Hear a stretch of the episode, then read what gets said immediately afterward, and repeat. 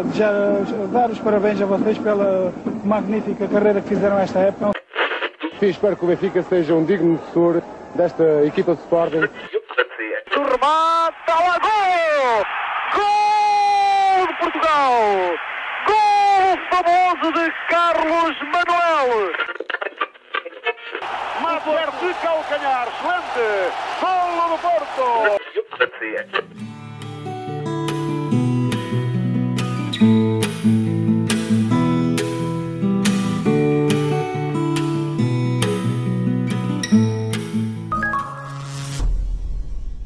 Viva!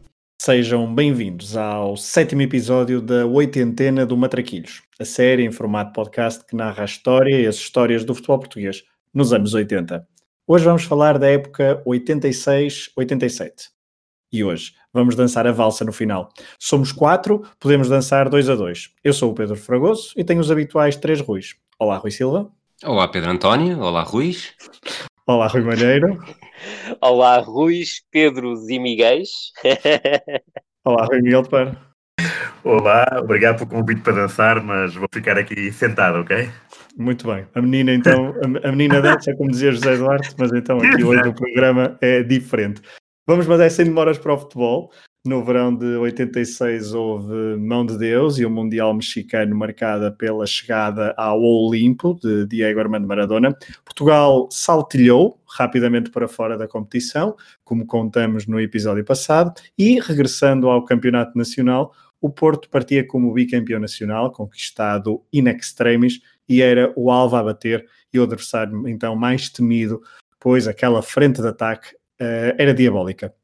No campeonato tínhamos o regresso de um clube alentejano ao convívio dos grandes, para além de Farense, Rio Ave e Varzim. Rui Malheiro, faz-nos então a já habitual e completa apresentação da época 86-87 do futebol português.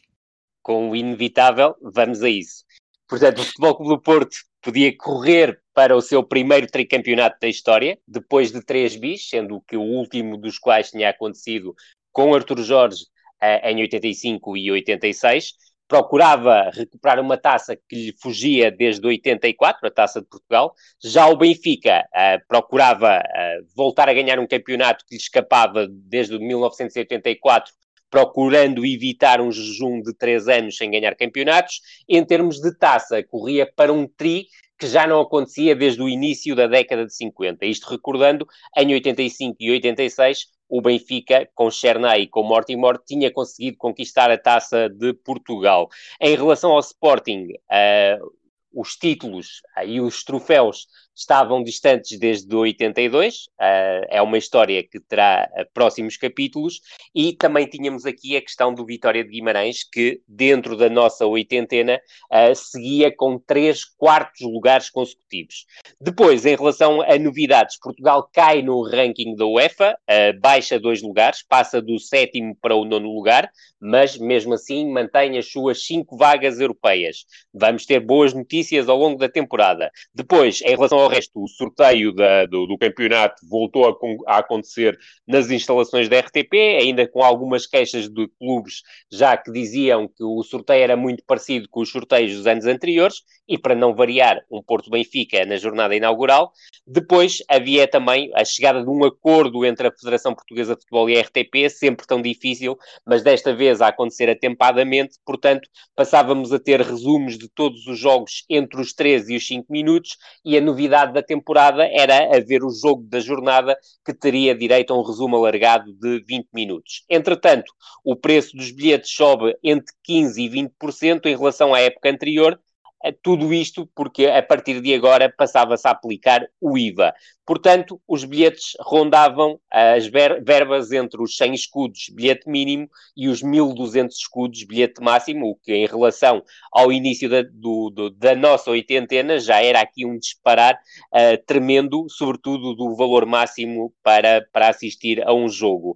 Em relação a novidades nos plantéis já lá iremos com, uh, com, mais, com mais destaque. No entanto, uh, referir que o Futebol Clube do Porto consegue segurar uh, Fernando Gomes, depois de muito pretendido, quer em Itália, quer na Bélgica, e há, obviamente, a tal troca, mais uma troca polémica, já que o pacto entre os clubes ficou na gaveta, o Futebol Clube do Porto foi buscar Sousa e Jaime Pacheco, que regressam uh, ao, às Antas, depois de dois anos no Sporting, mas junta-se a, a, eles a, a dupla de júniores formada por secretário, Carlos Secretário, e Lai, um avançado que depois uh, não tem carreira no Futebol Clube do Porto, mas chega a passar pela primeira divisão no Tirsense. No Sporting, a principal novidade era toda a polémica em redor de uma pré-temporada uh, com alguns tumultos. Falava-se da saída de João Rocha, falava-se também da, da má relação de Manuel José com Jordão e Carlos Xavier, que ditaria dispensas, mas a verdade é que Manuel José queixava-se de falta de condições e havia eh, crónicas nos jornais que criticavam o facto do plantel do Sporting para a temporada 86-87, tal como o Rui Silva daqui a pouco falará, tinha mais estrangeiros do que uh, portugueses. As coisas podiam não ser bem assim, mas a verdade é que havia uh, alguma agrura em relação ao número elevado de estrangeiros no futebol português.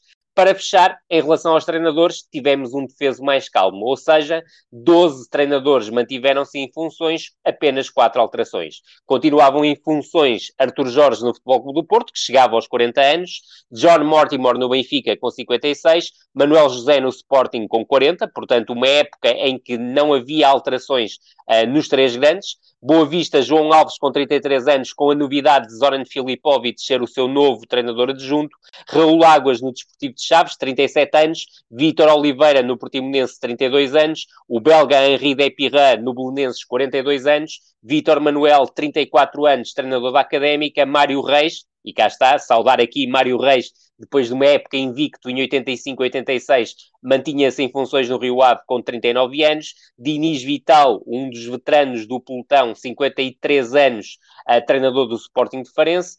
Carlos Cardoso, 41 anos, treinador do Elvas, e Henrique Calixto, 32 anos, treinador do Varzim. Quem eram as novidades? Vitória de Guimarães chegava Uh, o, o, antigo internacional brasileiro Marinho Pérez, 39 anos, uh, não tinha grande percurso como treinador principal, apenas tinha treinado o América do Rio, mas tinha no seu currículo o facto de ter sido adjunto de Tele Santana. Ao Sporting de Braga chegava Humberto Coelho, 36 anos, ex-treinador de Salgueiros, segunda época como treinador, e o Salgueiros, mais uma vez, a apostar num ex-jogador e desta vez a aposta recai sobre Rodolfo Reis, 32 anos, ex-jogador de Futebol do Porto e já como treinador campeão nacional de júniores em 85-86 pelos Dragões. Por fim, o Marítimo apostava as suas fichas num sueco de 31 anos chamado Stefan Lundin, que era apresentado como o novo Eriksen. A verdade é que a imprensa portuguesa rapidamente disse que a sua vida como treinador do Marítimo seria curta. É certo que durou até dezembro. Muito bem, a apresentação da temporada está feita e vamos continuar uh, no próximo segmento, como habitualmente. Uh, vamos falar dos três grandes uh, e com uma novidade nesta oitentena. Pela primeira vez na década de 80, um clube português não fica no pódio do campeonato nacional. Rui Silva, o que é que se passou para que o Sporting então nem ao pódio chegasse em 86, 87? Passou-se Sporting. Eh, esta é uma época em que, o, em que o Sporting começa a fazer história desde o início, eh, desde o arranque da oitentena. Os treinadores dos Leões no primeiro jogo oficial da temporada tinham sido Fernando Mendes, Malcolm Allison, António Oliveira, José Fenglos, John Toshak e Manuel José. E em 86-87, pela primeira vez, havia um homem que tinha resistido e ia perder para o arranque de uma segunda temporada ao Leme, mesmo que depois não estivesse até ao final. O plantel sofre muitas alterações, em contraste com o que tinha acontecido na época anterior, para a baliza chegam Vital do Portimonense e Rui Correia, eh, dos Júniores, enquanto Sérgio faz o caminho inverso e vai jogar para o Algarve. Depois há muitas saídas de destaque, acho que o, Rui Malheiro já tocou nos pontos absolutamente essenciais. Jaime Pacheco e António Souza terminam um contrato no final de junho e chegam a acordo com o Flóculo do Porto no início de agosto, levando consigo os tais dois júniores, com tal destaque para o Carlos Secretário. Eh, Carlos Xavier incompatibiliza-se com o Manel José e SD da Académica, onde vai encontrar o irmão gêmeo Pedro. Romeu termina contrato, segue para o Salgueiros. Forbes junta-se a Sérgio no Portimonense. Salcedo vai para Braga, envolvido no negócio de Zinho. Ellen voa para o Funchal para jogar no Marítimo e o ex-júnior Dito é cedido à União da Madeira. E depois há o caso Jordão. O Manuel José quer dispensá-lo no início da época, mas o acordo para a rescisão só chega em dezembro, sem que a Gazela de Bengala tenha disputado qualquer minuto. Em sentido contrário, eh, se saíram muitos, também vão entrar bastantes. O mercado brasileiro é a principal aposta. Eh, são contratados o médio Mário do Bangu, o extremo Silvinho, tinha um longo currículo ao serviço do Internacional de Porto Alegre. A nível interno chegou o talzinho de Braga, um jogador do qual também já falámos durante a noventena, na altura como treinador do Sporting de Espinho. Eh, da América do Sul chega também Negrete, um mexicano que brilhou durante o Mundial com um grande golo, e do mercado europeu é contratado o avançado inglês McDonald, que não tinha uma quinta, mas jogava no PSV Eindhoven. o mercado de transferências é vivido com intensidade, mas há outro que ganha destaque logo no início da pré-época, que é o da presidência. Algo que o Rui Malheiro também já falou. Na véspera do 80 aniversário do clube, João Rocha revela que não se vai recandidatar, afirmando estar cansado e pressionado pela família. Mais tarde conta tudo num comunicado. E agora vou aqui fazer a minha melhor voz de João Rocha. Há 13 anos fui convidado para presidente do Sporting Clube de Portugal, quando o clube, sem quadros dirigentes, sem crédito financeiro e sem estruturas desportivas, ameaçava sussurrar. Verifiquei então que o saneamento da coletividade passava igualmente por estes vetores, mas que era necessário recriar a mística do clube, fazer renascer a chama e a fé de Alvalade. Foram anos de luta e de glória. Os títulos conquistados, os sócios vindos ao clube, os espaços de competição, o recorde de atletas e o chamamento da juventude foram compondo o quadro de que a cidade desportiva é a grande moldura. A construção do pavilhão era a minha última aspiração para o fecho deste ciclo de realizações em que o Sporting se tornou, de coletividade ameaçada no presente, na coletividade pioneira do futuro. É sobre esta insufismável realidade que termina aqui a minha série de sucessivos mandatos. E esta é esta uma despretensiosa mensagem para que a inauguração deste pavilhão seja uma homenagem ao clube. Portanto, lá está, ele faz este discurso, este comunicado é, é revelado no dia em que o pavilhão é inaugurado.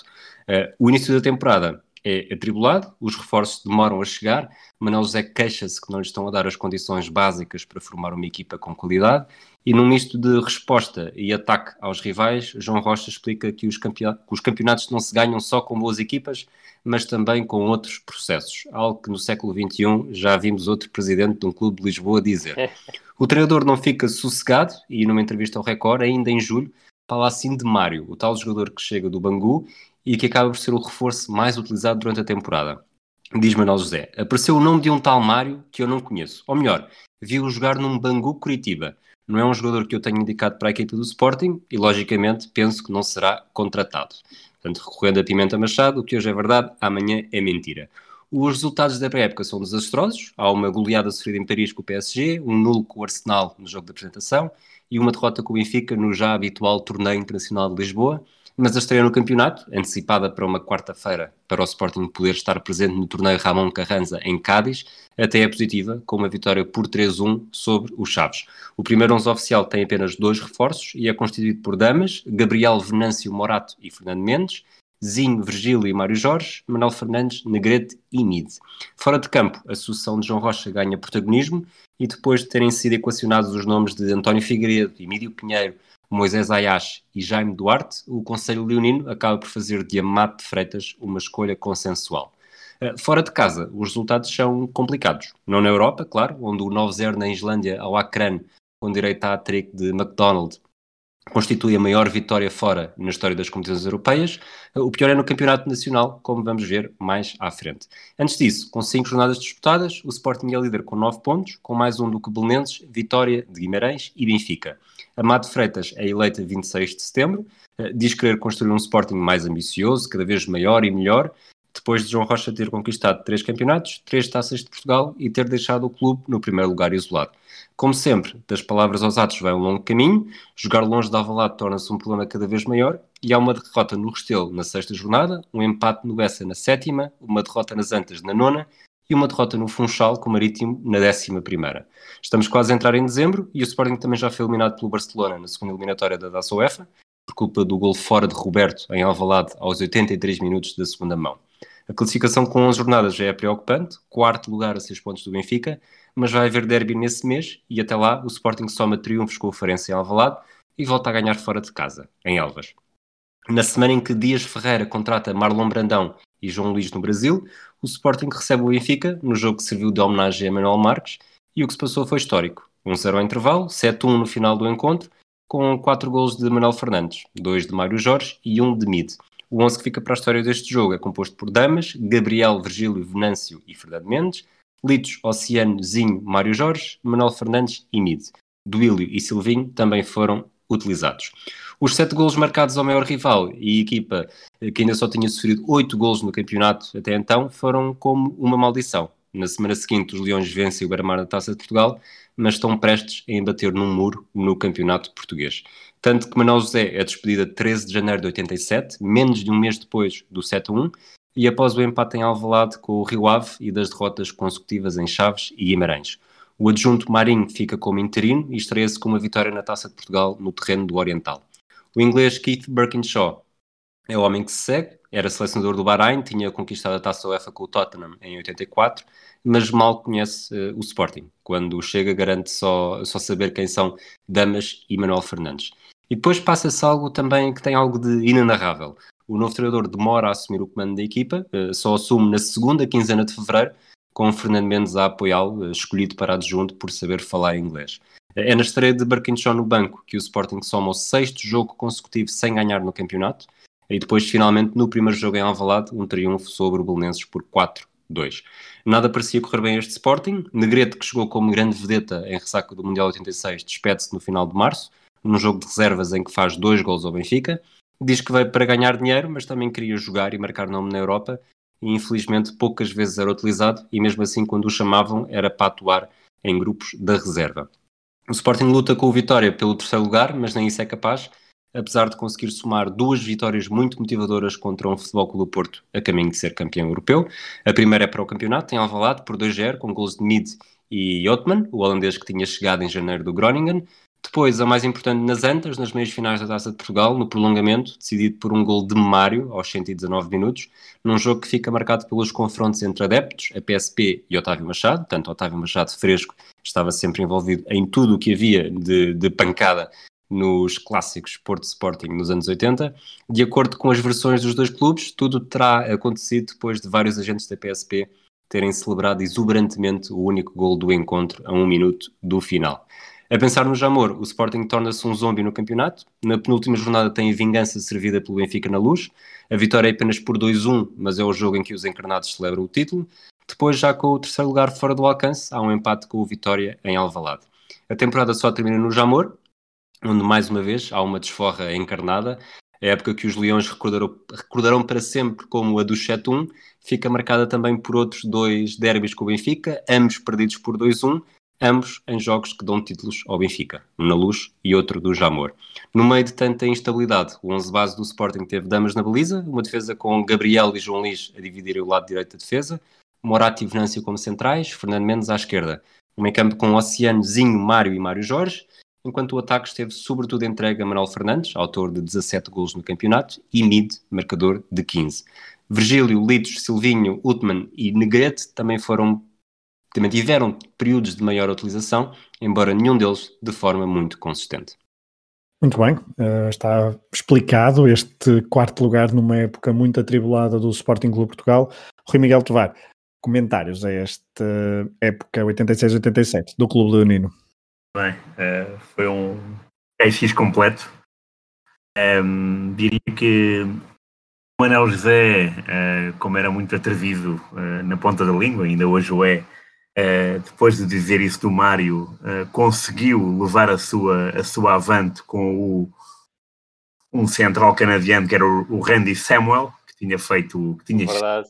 ido ao Mundial do México pelo Canadá, e o Canadá ficou conhecido não só por perder os jogos todos, mas também por fazer aquela, aquele livre direto com uma barreira à frente da bola. Portanto, o jogador rematava e dois estavam, estavam à frente bola para, para tentar atrapalhar uh, não só a barreira, mas também o guarda-redes. O Randy Samuel era o capitão dessa equipa, o Sporting queria contratá-lo, ele chegou a vestir a camisola do Sporting, mas o Manuel José levou da sua avante nesse aspecto não levou uh, à avante do Mário, nem sequer a do Negreto.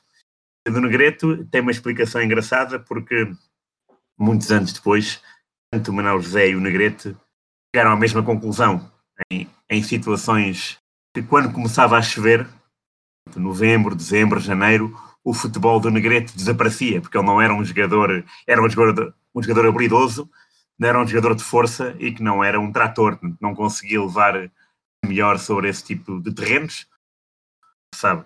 Tinha, tinha um, inverno por vezes investigador. Uh, e vamos ver, de facto, o Negrete começou muito bem a época e o Rio Malheiro, certamente, uh, por ser um, um, condenso convicto, lembrar-se-á Oh, do gol, não lembro. gol da jornada do Negrete quando faz dois, dois cabritos e mete a bola entre as pernas do guarda-redes. Nem mais. Nem mais. Um grande gol do Negrete, foi à segunda jornada, parece-me. Foi? Foi. Pronto, foi a segunda jornada e, portanto, o Negrete começou muito bem, eh, muito bem. Eh, começou a marcar golos, um, dois, três, e depois parou. E, de facto, eh, a aventura portuguesa não durou muito eh, e, e a verdade é que em março saiu para outro Sporting, não em Portugal, mas sim em Espanha, encontrou lá algum conforto. Eh, Quanto à época, claro que o- que o 7 a 1 é um resultado eh, histórico, o facto de eh, o jogo ter, ter, ter estado 1 a 0 em intervalo também torna ainda mais grandioso, porque marcar 6 gols na segunda parte é, é algo que não se explica. E esse jogo também tem uma curiosidade engraçada, que é o Negrete começa a, começa a aquecer antes do intervalo e não chega a entrar. O Luís Silva foi o Willio e quem é que foi o outro Silvinho, Silvinho. vinho. O Negrete esteve a aquecer para nada. Ah, talvez aqui também estava, já a relação com o Manel José ah, muito atribulada. Ah, e nesse jogo, curiosamente, nas ban- na bancada estava o Marlon Brandão. Ah, portanto, Verdade. tinha, tinha chegado para ver, para ver o derby e ter ficado com uma, uma, com uma ideia altamente sofisticada do Sporting, porque foi um dia totalmente atípico. João Brandão que marcaria o gol da final da Taça ao Benfica, seria ele que entraria e marcaria e fixaria 2 a 1. Eh, e é uma época triste, claro, eh, para o universo sportinguista, porque já há anos em que há uma conquista europeia do hockey em patins, há um Joaquim Agostinho, há um Marco Chagas, desta vez não, não houve nada. Há um Carlos Lopes, desta vez o, o futebol do Sporting apresentou demasiadas lacunas, que foram devidamente aproveitadas pelo, pelo Vitória. Eh, O Sporting acabou em quarto lugar e o último apontamento em relação àquela eliminatória altamente desequilibra- desequilibrada com o Akran, 9-0, 6-0, é dizer que no primeiro jogo eh, da pessoa que foi ver o jogo da Islândia ficou eh, espantadíssimo testemunhou isso mesmo a Manuel José e Manuel José disse "Pá, então mas é melhor meteres que eles, que eles são muito bons para nós entrarmos lá eh, como, se, como se o adversário fosse realmente competente e a verdade é que a palestra foi eh, lá na Islândia o Manuel José falou do Akran como uma equipa altamente uh, traiçoeira, uh, muito inteligente e, e no intervalo a maior parte dos jogadores já olhava para o Manuel José como quem diz enganaste-nos bem, esta equipa não, não, não vale nada, mas pronto. eh, e então fica aqui um pouco de alegria eh, na história dos, eh, dos 15 a 0, né, 9-0, 6-0. A vitória seguinte com o Barcelona muito mais renhido, foi muito mais intenso e o jogo de lado a lado tem um pormenor, porque o Fernando Mendes fazia anos nesse dia eh, e ele fez uma exibição fantástica. Foi ele que contribuiu para os dois gols do Sporting, um deles do Negrete, curiosamente e falhou um golo uh, no cara a cara com o Zubida Reta. Isolaram-se três jogadores do Sporting. Essa jogada é mítica. Fernando Mendes, que estava cheio de força, isolou-se. Tinha dois companheiros ao seu lado, portanto podia escolher, mas optou por fazer o Rodriguinho. E a bola saiu ligeiramente por cima, não sei se chegou a tocar na barra. Uh, tentou fazer um bonito, seria um gol belíssimo, seria o 3-0 um, claro que a bola não entrou e esse lance marcou um pouco depois o fatalismo. Uh, que, que, se tornou inevitável com o gol do Roberto. Foi uma jornada interessante com o Barcelona e, e os próprios jogadores do Barcelona, quando acabaram o jogo, foram, entraram no balneário do Sporting, cumprimentaram todos os jogadores, porque ficaram espantados com a forma como a equipa se bateu e também da forma como, como o estádio se encheu para tentar uh, levar, levar a sua avante. Agora, uh, de facto, uh, o 7 a 1 é muito bonito, mas o que se assistiu depois não foi nada bonito nem interessante para o Sporting. E, e, acabar em quarto e com o final perdida para o Benfica é um golpe muito duro. Muito bem, vamos abandonar o Sporting. Já daqui, daqui a pouco falaremos da, do terceiro classificado, que foi o, o Vitória Sport Clube. Vamos eh, deixar isso para mais daqui a pouco. Vamos continuar a falar dos três grandes, como habitualmente, e agora vamos falar do Futebol Clube do Porto. E como é que haveremos de abordar esta época do Porto, que tem um mês de maio bastante agitado, mas ao mesmo tempo grandioso? Bem, vamos por partes e por. Uh, vamos por partes e por competições. O Porto partia então em busca do tal inédito tricampeonato para os lados das Antas e manteve Artur Jorge agora com 40 anos, como disse o Rui Malheiro no início. Vamos, vamos ainda começar primeiro pelas saídas e pelas entradas. Uh, a nível de saídas, não é bem uma saída, mas Eurico Gomes não fez qualquer jogo nesta temporada e creio que não abordei isso no episódio um, no episódio anterior. No primeiro jogo da época 85-86 em casa, frente ao Benfica, Eurico lesiona-se no lance com Nunes uh, e fratura uma perna, uma lesão gravíssima que o impediu de jogar mais em 85-86 e o Calvário prolongou-se pela época seguinte. Ou seja, em agosto de 85, Eurico Gomes faz o seu último jogo com a camisola azul e branca. José Albano, avançado, sai para o Sporting de Espinho. Walsh, autor de tantos golos nas épocas passadas, como contamos aqui nas oitentenas, uh, rumo aos Salgueiros. Paquito embarca para a Ilha da Madeira, mais precisamente para o Marítimo. Celestino rumo às Chaves. Vitoriano Ramos regressa ao Varzim. Edvaldo, o tal lateral brasileiro suplente do mítico Brasil 82, regressa ao Brasil. Ele que tinha sido enganado pelo empresário, pois achava que tinha assinado contrato por três anos, quando assinou apenas por três meses. E Matos, guarda-redes, ruma ao Felgueiras. Os reforços mais importantes são aqueles de quem já falamos, quer o Rui Silva, quer o Rui Malheiro. Trocas e baldrocas entre Porto e Sporting continuam. Jaime Pacheco e António Souza, depois do jejum de títulos em Alvalade, regressam às Antas. Bandeirinha, que foi uh, o tal substituto de Veloso para a comitiva de Portugal no México 86, onde não chegou a jogar a qualquer minuto, é verdade, uh, regressa do empréstimo à Académica para se fixar no plantel do Futebol Clube do Porto e há um reforço de peso para o ataque, pelo menos assim se pensava. Casa Grande, internacional brasileiro, avançado, tinha estado no México 86, chega do Corinthians e até marcou na estreia em janeiro, frente ao Vitória. Ele que depois, uns anos mais tarde, 2013, veio revelar que se dopou nos seus tempos de azul e branco, numas declarações que deram alguma polémica. Chegou também Cerqueira, que regressou do empréstimo ao Vitória de Guimarães, e os júniores Toninho Cruz e Sérgio subiram ao plantel principal mas não tiveram qualquer impacto na história portista de 86 a 87.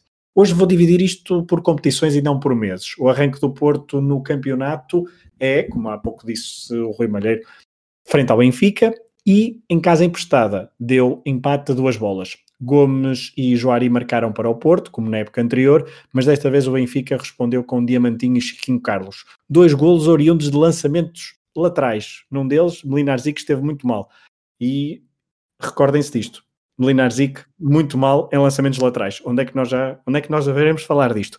Uh, Melinar Zic chegou a perder a titularidade durante o primeiro terço da época, ou praticamente durante toda a metade da primeira parte da época, para Zé Beto. Há pouco eu também disse casa emprestada, porquê? Porque este jogo foi em Braga, no 1 de maio, porque o Estado das Antas estava em obras de rebaixamento, outra das promessas do presidente Pinto da Costa. Se o primeiro jogo foi em Braga, os três restantes em casa emprestada, em setembro, foram em Vila do Conde. A conclusão das obras deu-se em dezembro de 86, o Porto chegou a jogar enquanto as obras decorriam, e se na época anterior foi o Porto a ir à luz inaugurar a conclusão do terceiro anel, desta vez o Benfica veio ao norte a padrinhar o renovado Estádio das Antas. Outros tempos, definitivamente outros tempos. Voltemos ao campeonato. O Porto arranca muito mal. Nos primeiros quatro jogos, três empates. Depois do Benfica, o Porto foi empatar a Guimarães, também a duas bolas, num jogo em que esteve a perder por 2-1. Mas o Bis de Juari salvou um ponto para os azuis e brancos, mesmo a jogar com 10 durante quase 15 minutos. Na terceira jornada, o Porto venceu em casa os Chaves por 3-0 e depois novo empate, a 0, em Vila do Conde. Seguiram-se seis vitórias consecutivas, entre elas uma por 2-0 ao Sporting, bis de Gomes nas Antas, só que nas jornadas 11 e 12, mais dois empates, frente ao Boa Vista e Varzim. O Porto encerrou a primeira volta com mais três vitórias, uma delas por 8-3, em casa frente ao Farense, um resultado mais de hockey em patins do que de futebol, com direito a cinco golos de Fernando Gomes. Já voltaremos a falar do Farense bem daqui a pouco. O Porto encerrou a primeira volta com os mesmos pontos do Benfica, 25, no topo da classificação, mais um que Vitória Sport Clube e mais cinco que o Sporting. Mas as duas primeiras jornadas do campeonato eram contra os adversários diretos. Uma pausa no campeonato para falar da Supertaça, que se jogou em novembro, a duas mãos, frente ao Benfica.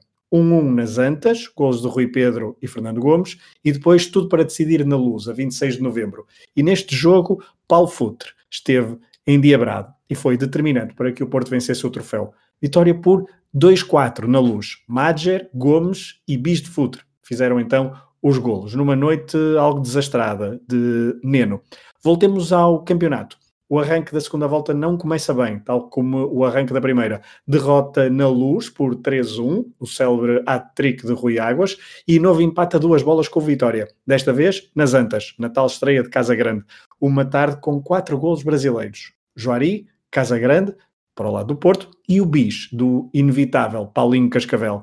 O Porto tentou recuperar pontos, venceu os quatro jogos seguintes, mas depois, nas jornadas 22 e 24, duas deslocações a sul resultaram em derrota. Primeiro em Portimão, repetindo desaire da época passada, 1-0, e depois em Alvalade, onde o Sporting vingou-se do 2-0 da primeira volta, com o mesmo resultado. Com seis jornadas por disputar, o Porto já estava a 5 pontos do líder Benfica e com apenas 2 pontos de avanço para o Vitória. O Porto mentalizou-se que não poderia perder mais no campeonato e teria que esperar escorregadelas do Benfica, que certamente que o Rui Malheiro voltará, uh, vai falar disso, essas escorregadelas aconteceram mesmo. Sem dúvida. Uh, três empates consecutivos entre as jornadas 26 e 28, por parte do Benfica. Só que o Porto tinha de voltar ao Algarve e o Farense deveria ter na memória o tal 8-3 da primeira volta. Os algarvios venceram por 1-0, golo de Paco Fortes, e o Benfica conseguiu nessa jornada ser campeão. Este jogo foi a 24 de maio de 1987.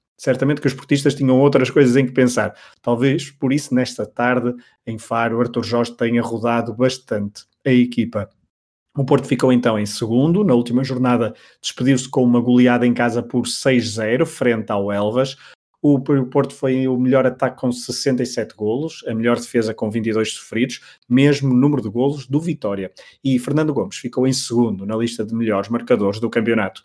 Maio, como disse há pouco, foi um mês intenso. O Porto fez seis jogos, para além de Viena, quatro jogos no campeonato e um para a Taça de Portugal. Foi a tal meia-final, frente ao Sporting, decidida no prolongamento nas antas a favor dos Leões, como o Rui Silva já explicou. Vocês sabem do que é que eu estou a falar, não é? Mete Otávio Machado.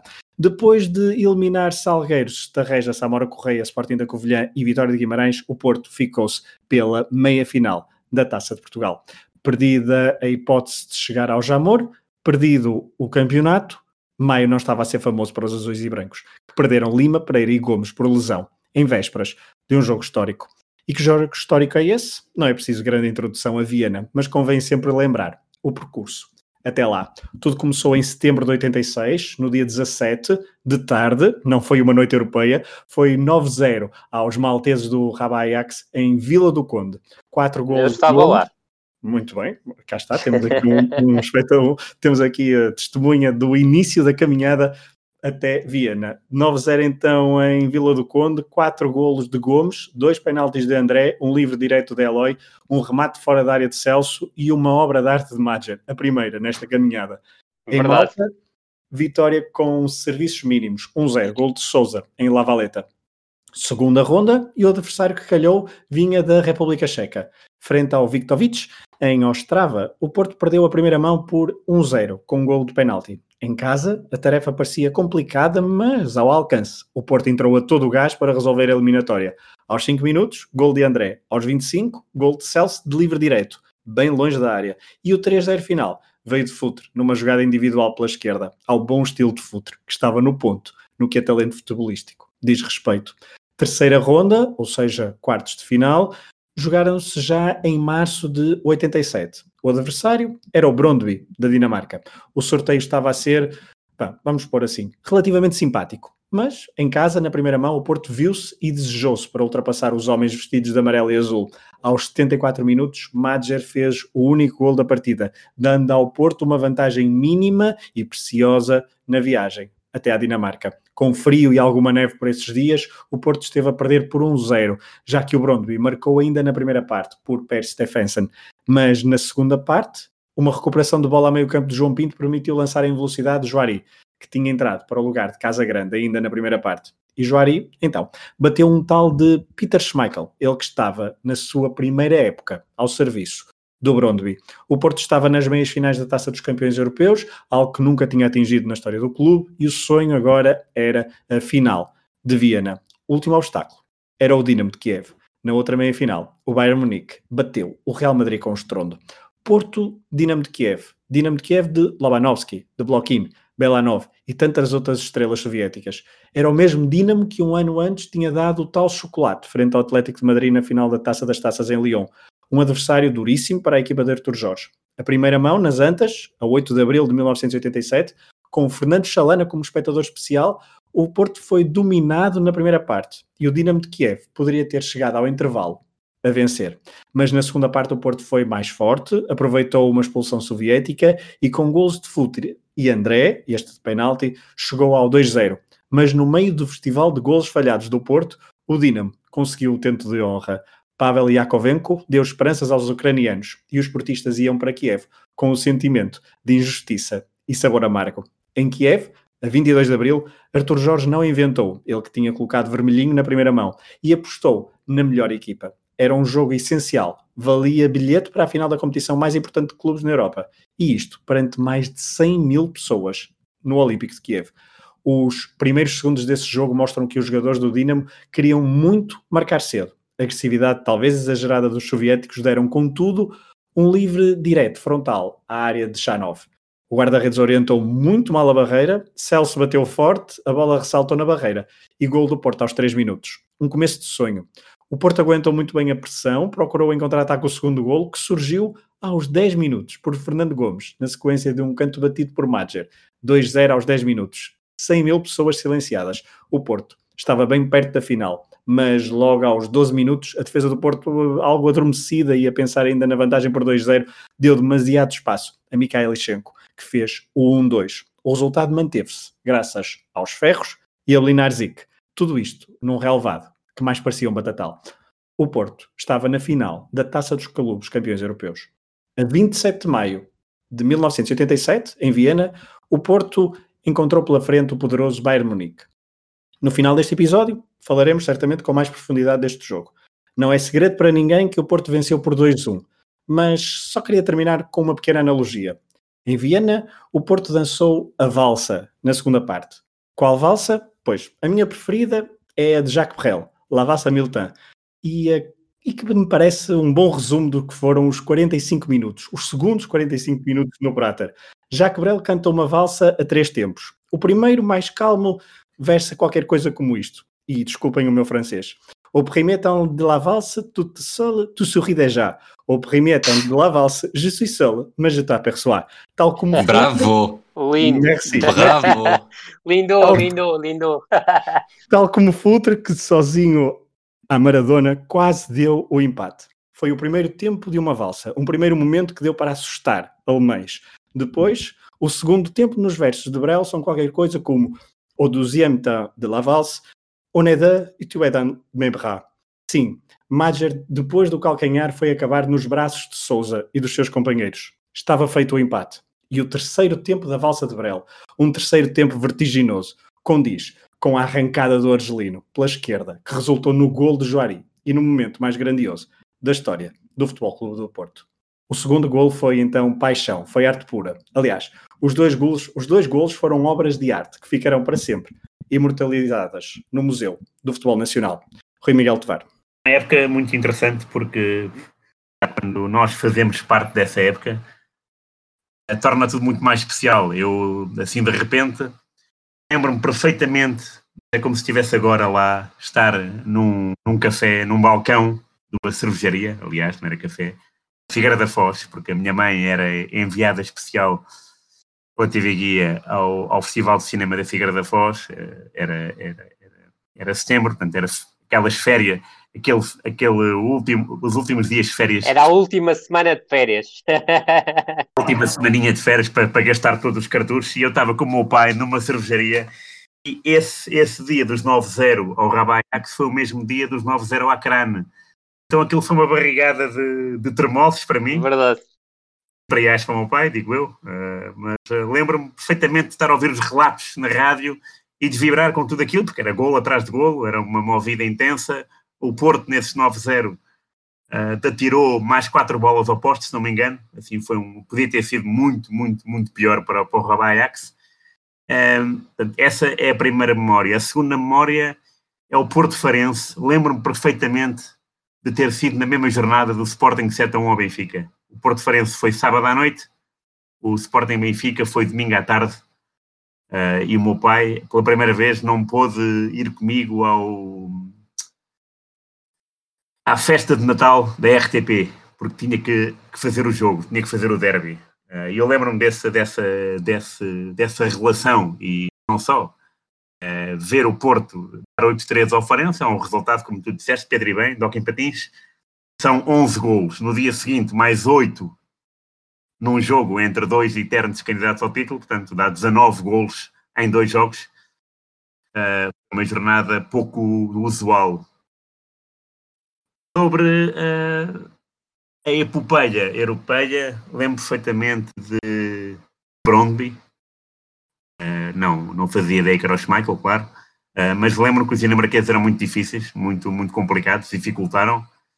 Um, lembro-me de onde estava com o Brondby, lembro-me onde estava com o Dinamo Kiev e lembro-me, obviamente, onde estava com o Bayern. E são momentos muito uh, especiais, sobretudo o Dinamo Kiev, que eu estava a viajar de comboio, a, não sei para onde, não me lembro. Uh, sei que viagem tinha começado e o Porto já, tinha, já estava a ganhar 2-0 e eu jogava que aquilo era gol. Para mim não fazia sentido o Porto ganhar a União Soviética 2-0 é mesmo isto, né? Diríamos que era a União Soviética. E na União Soviética. É, tinha... e, e, era uma quarta-feira à tarde, isso eu lembro perfeitamente. À tarde, à tarde, é sim, sim, sim. Diríamos que era uma equipa que nós temos um respeito enorme, sobretudo porque no Mundial anterior, no ano de 86, a União Soviética fora injustamente eliminada pela Bélgica. Verdade. Um jogo muito complicado, em que há ali dois golos belgas muito manhosos, vá. Uh, e, pá, e ganhar. ser simpático. Ser simpático, é isso. ganhar os dois jogos.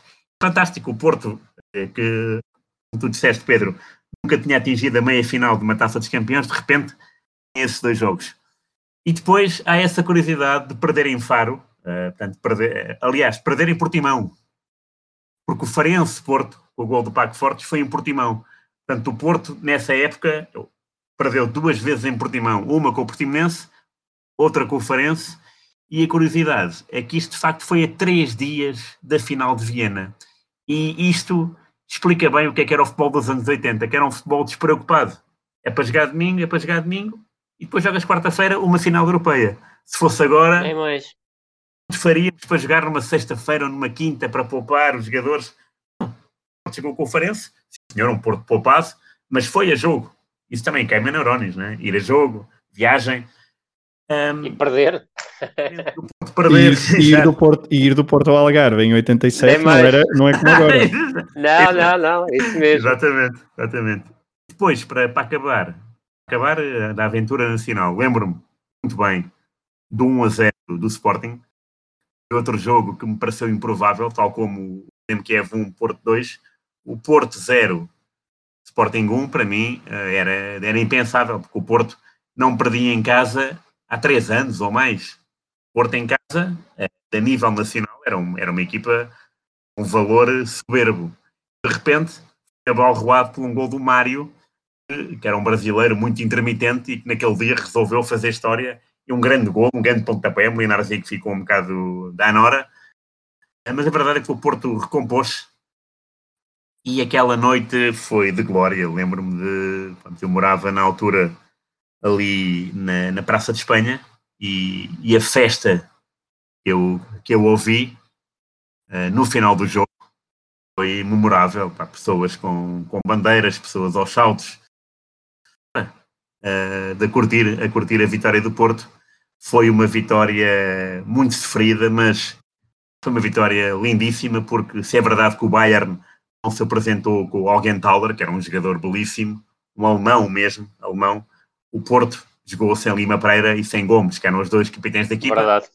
Para não falar que o Gomes era a referência do ofensiva barra goleadora. De facto, dar a volta a um contratempo, que é aquele tal gol do lançamento lateral. Uh, o número 9 nesse dia não foi o Gomes, o Souza. O Madger fez uma exibição memorável, o Futre fez uma jogada de sonho. Uh, e para mim, o Eduardo Luiz fez uma exibição uh, de outro mundo Eduardo Luiz era um jogador. Tremendamente consistente, sem dúvida.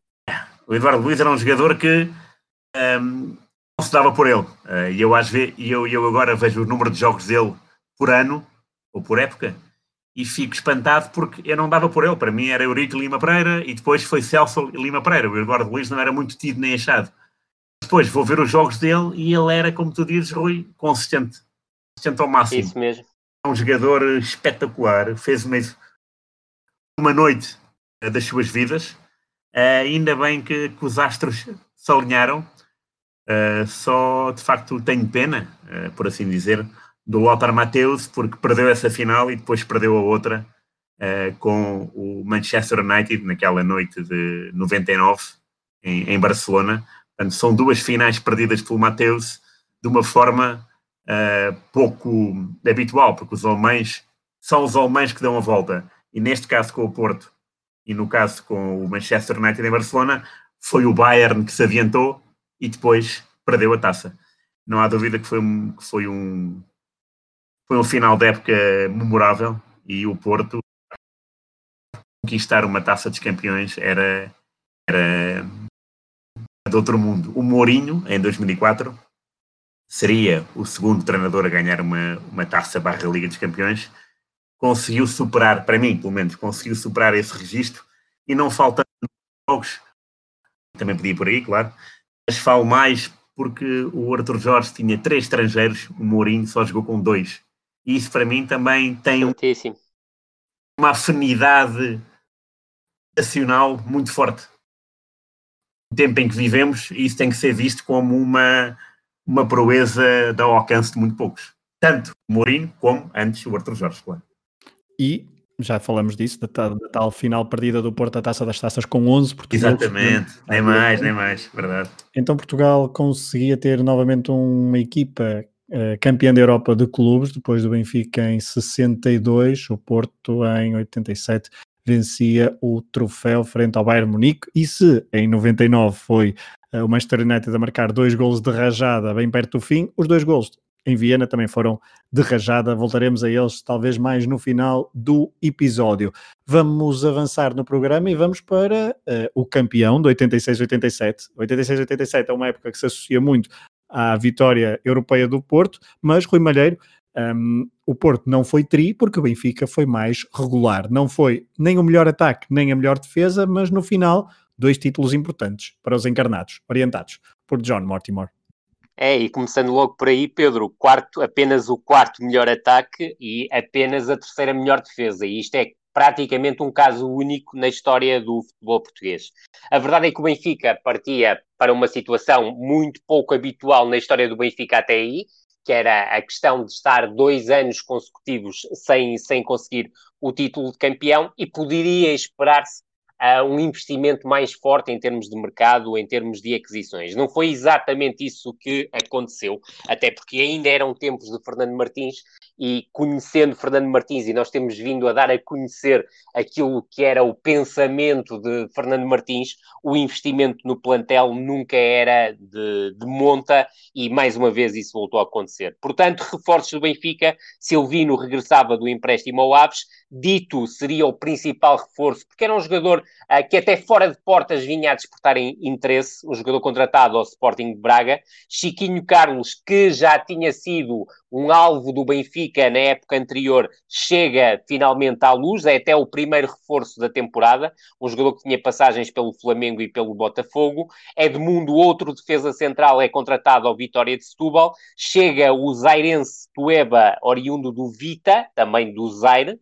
Eh, e por fim, já com a pré-época em marcha, já em agosto, o Benfica, depois de um período experimental, decide avançar para a aquisição de Zivkovic, um médio ofensivo do Partizan, um jogador que uh, no seu primeiro jogo uh, particular uh, deslumbrou, mas a verdade é que depois acabou por não ser uma opção regular para John Mortimer. Em termos de saídas, Delgado foi para o Farense, Carlos Pereira também para o Farense, Carlos Ribeiro para o Belenenses, Vítor Duarte para o Farense, Nelo para o Sporting de Espinho, Simões para o Sporting de Espinho, e aqui a curiosidade que o Sporting de Espinho, no início da temporada, foi uh, orientado por António Simões, velha glória uh, da, da formação encarnada, Padinha para o Portimonense e a principal baixa, no meio de tantas segundas linhas, acaba por ser Nené, que assume o final de carreira, encerra, encerra a carreira no início de junho de 1986. John Mortimer partia para a sua segunda época como treinador do Benfica. Se olharmos para aquilo que tinha sido a sua primeira passagem, era já a quinta época de John Mortimer no Benfica. Curiosidade das curiosidades, era um treinador que continuava a um, falar ao coração dos adeptos do Benfica, era também um treinador com muito boa imprensa, mas a verdade é que em cinco épocas ao serviço do Benfica apenas tinha conseguido conquistar um campeonato uma taça e uma supertaça, sendo que a taça e a supertaça tinham sido, uh, uh, tinham sido conquistas de 85-86.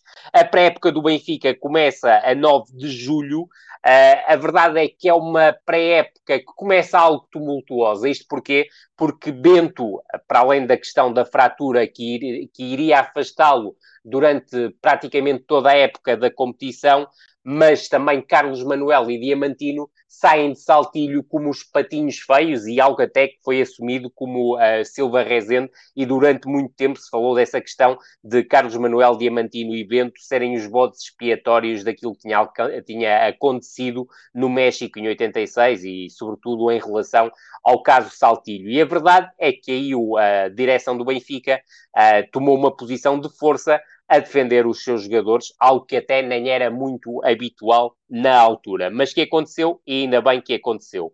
Foram falados vários nomes como possíveis reforços do Benfica. Um dos principais nomes era o médio centro brasileiro alemão, internacional a brasileiro, algo que não aconteceu. Jaime Pacheco e Jordão também surgiam na órbita do Benfica, mas os nomes foram desmentidos e acabou por ser a 12 de agosto de 1986 que surgiu a notícia da grande aquisição do Benfica. Ben Schuster do Barcelona era apontado por um jornal desportivo português como o grande reforço da temporada para o Benfica. Uma ilusão que não durou mais do que 24 horas, já que o próprio Schuster desmentiu que a hipótese de rumar ao Benfica, dizendo que continuaria como jogador do Barcelona. De resto, o Benfica observou os holandeses Gert Plomp do Utrecht e René Eikelkamp, também conhecido já depois, posteriormente, como treinador do Go Ahead Eagles, nada resultou. Olhou também para os suecos Bjorn Nilsson e Ekstrom, Bjorn Nilsson do Malmo e Ekstrom do Gutemburgo,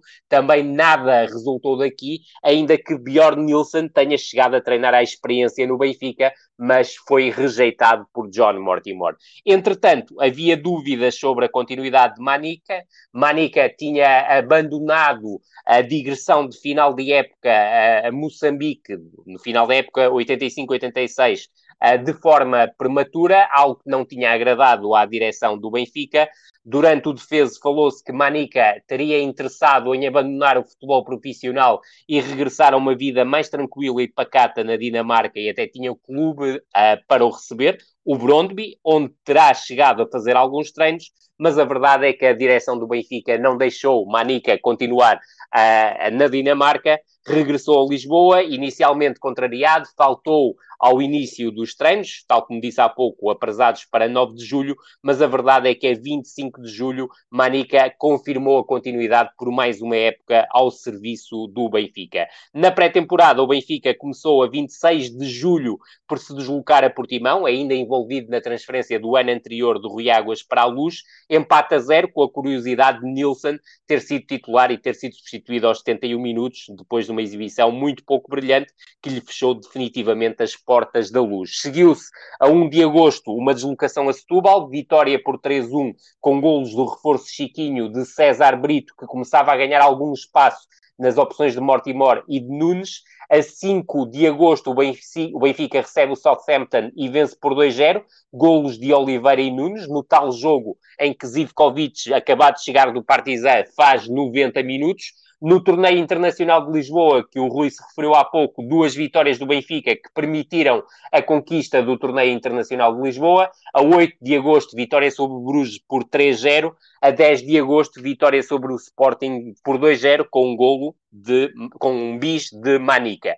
Para fechar a pré-temporada, o Benfica deslocou-se à Amadora, venceu 2-0 o Estrela com dois golos César Brito e no final mesmo da pré-temporada desloca-se ao Southampton dia 16 de agosto e perde por 4-1 num jogo em que curiosamente esteve a ganhar por 1-0 com golo de Nunes.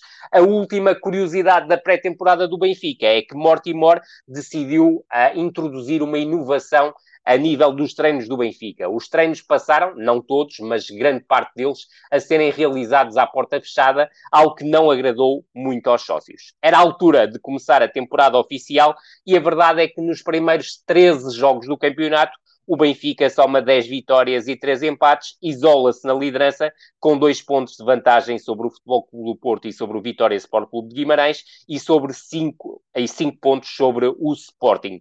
À partida já à jornada 8, o Benfica tinha conseguido alcançar este estatuto de líder isolado, chegou a perdê-lo e recordar que à jornada 8 o Benfica, quando chega ao comando, ultrapassa o Belenenses, que é a revelação do, dos primeiras 7, 8 jornadas do campeonato, mas recupera essa condição à jornada 11. O Benfica tropeçou, é verdade, na jornada 1, na deslocação a Braga para defrontar o Futebol do Porto por 2-2, de, também tropeçou na jornada 3 diante do Marítimo uh, no, no Funchal, empate a 2, e na jornada 10 diante do Salgueiros, um empate fora por 1-1. Uh, se as coisas corriam bem em termos de campeonato, a nível internacional não correram bem. É certo que o Benfica, na primeira eliminatória da Taça das Taças, eliminou o Lillestrøm da Noruega com dupla vitória, 2-0 casa, 2-1 fora, mas depois encontra-se com um Bordeus de chalana, mas sem chalana, empata em casa 1 a 1 e depois perde fora e é eliminado com um gol de Verruis, internacional francês, e fica fora à segunda eliminatória da Taça das Taças. Junta-se a isto a derrota na Supertaça, tal como Pedro, há pouco salientaste muito bem e não me vou repetir.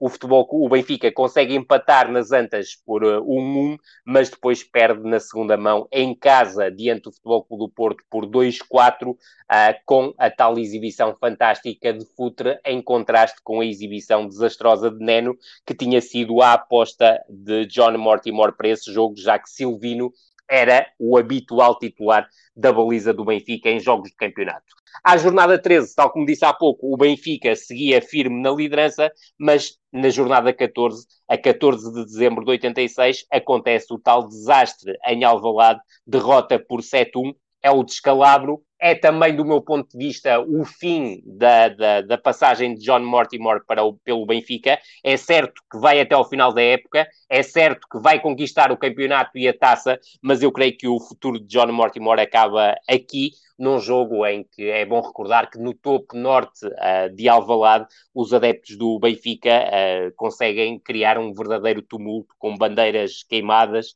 e um espetáculo que uh, não é bonito de rever.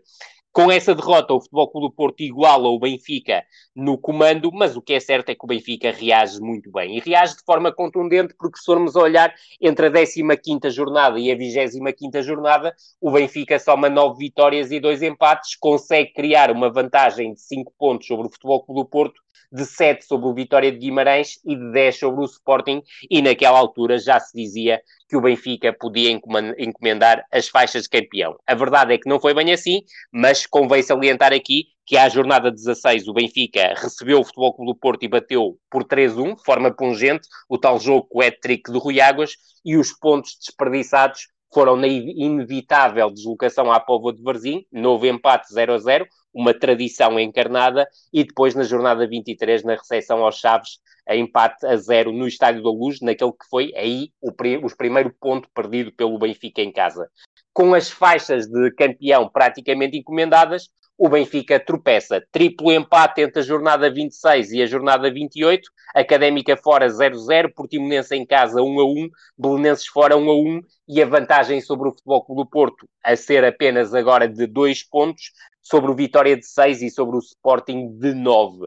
E para mal dos pecados encarnados, jornada 29, para não fugir ao tal calendário com muitos jogos repetidos, o Benfica recebe o Sporting. Recordar que tinha sido exatamente nesse jogo, na época anterior, que o Benfica acaba por perder o campeonato. Desta feita, isso não aconteceu. O Benfica venceu por 2-1, esteve a ganhar por 2-0, golos de Chiquinho e Nunes, e sagra-se campeão à 29 jornada, aproveitando também o facto do Futebol Clube do Porto perder em Faro. Jornada 30, o Benfica deslocou-se a Braga, empatava 1 a 1 e a verdade é que depois há uma invasão de campo aos 86 minutos que acaba por ditar na Secretaria derrota, quer para Braga, quer para Benfica, uma derrota para ambas as equipas por 0-3, algo que não tirou o brilho ou um triunfo Benfica, do Benfica no campeonato, a recuperação de um título que lhe fugia desde 1984, mas a verdade é que o Benfica, tal como disse no início da, da intervenção,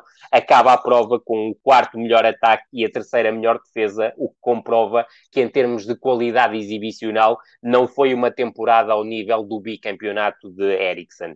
Em termos de Taça de Portugal, o Benfica chega mais uma vez à final, elimina o Bombarralense fora por 3-0, elimina o União de Santarém em casa por 4-0, tem um incidente, no, um incidente e um acidente no cartaz, onde após prolongamento empata 0-0, mas depois na luz resolve a eliminatória e vence por 7-0. Oitavos final, Torriense em casa, vitória por 6-1.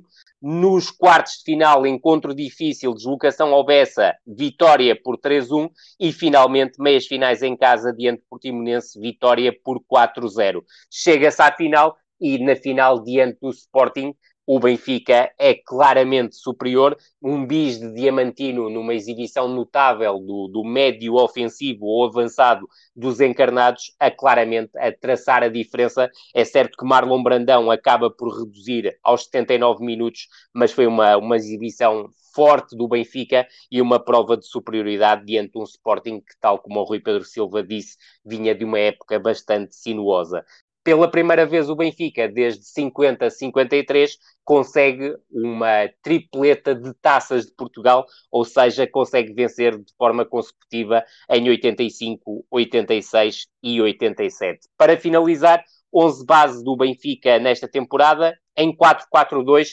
Silvino na baliza, Veloso, lateral direito, Álvaro, lateral esquerdo, Dito, indiscutível como central, com o passar da temporada e sobretudo após Alvalade, Edmundo conquistou o posto de defesa central a Oliveira, Shell médio mais defensivo, depois Tridente de médios mais ofensivos, Diamantino a partir da direita, Carlos Manuel no corredor central e Vando a partir da esquerda, dupla de ataques com Chiquinho e Rui Águas. Aquilo que aconteceu principalmente depois de Alvalade é que uh, o, o John Mortimer abdicou várias vezes de Vando, até recuou um pouco Chiquinho uh, e reforçou o meio-campo com mais uma unidade de contenção que passou a ser Nunes. Manica foi algumas vezes utilizado, mas a verdade é que perdeu a preponderância que, tinha, que vinha a ter nas últimas épocas e acabou por ser menos utilizado do que, do que era habitual. Outros dois jogadores que, por opção, também perderam muita importância uh, nos quadros encarnados foram Pietra, que praticamente não jogou, e também Zé Luís, que aí, por opção, foi muito pouco utilizado por John Mortimer. Rui Miguel Tovar, um, o Benfica consegue uma, uma dobradinha, consegue novamente a tal tripleta da Taça de Portugal, creio que é mesmo a única equipa uh, até, ao, até ao momento a conseguir isso e conseguiu até por mais do que, por mais do que uma vez. Um, é uma época de, de, triunfos para o lado do Estado da Luz. É, é, é resultadista, é isso mesmo. É. Dizer, mas eh, como o Rui disse bem, eh, temos que, quando analisamos uma época ou, uma equipa, é sempre bom uh, ter a mente aberta e perceber como é que se ganhou. E o Benfica não foi brilhante. E não é por ter sido o quarto melhor ataque, é de facto vais ver as exibições e não foram consistentes. Eu tive a sorte de ver o melhor e o pior. Tive a sorte de ver uma festa inimaginável no cartaz, porque fui com o meu pai. Incrível. E, e aquilo à medida que, que se aproximava e na altura eu achava que, essa, que esse é que é o espírito da taça, é levar o jogo para outro campo e não decidir, como agora. Agora não há cá eh, jogo de desempate, é, é penaltis e acabou. Sou contra isso. Na altura havia o sonho uh, meu e de, e de, milhares de pessoas do, do cartaz de ir à luz ver o jogo. Portanto, uh, ganhar um peso histórico em casa, portanto, com, com um empate, e depois uh, o prémio era ir ao jogo, ir era ir ao campo do Benfica, ou de um Porto, ou de um Sporting. Calhou ser o Benfica nessa tarde. Lembro-me bem da festa antes do jogo e, sobretudo, depois. Uh, era um pelado, obviamente.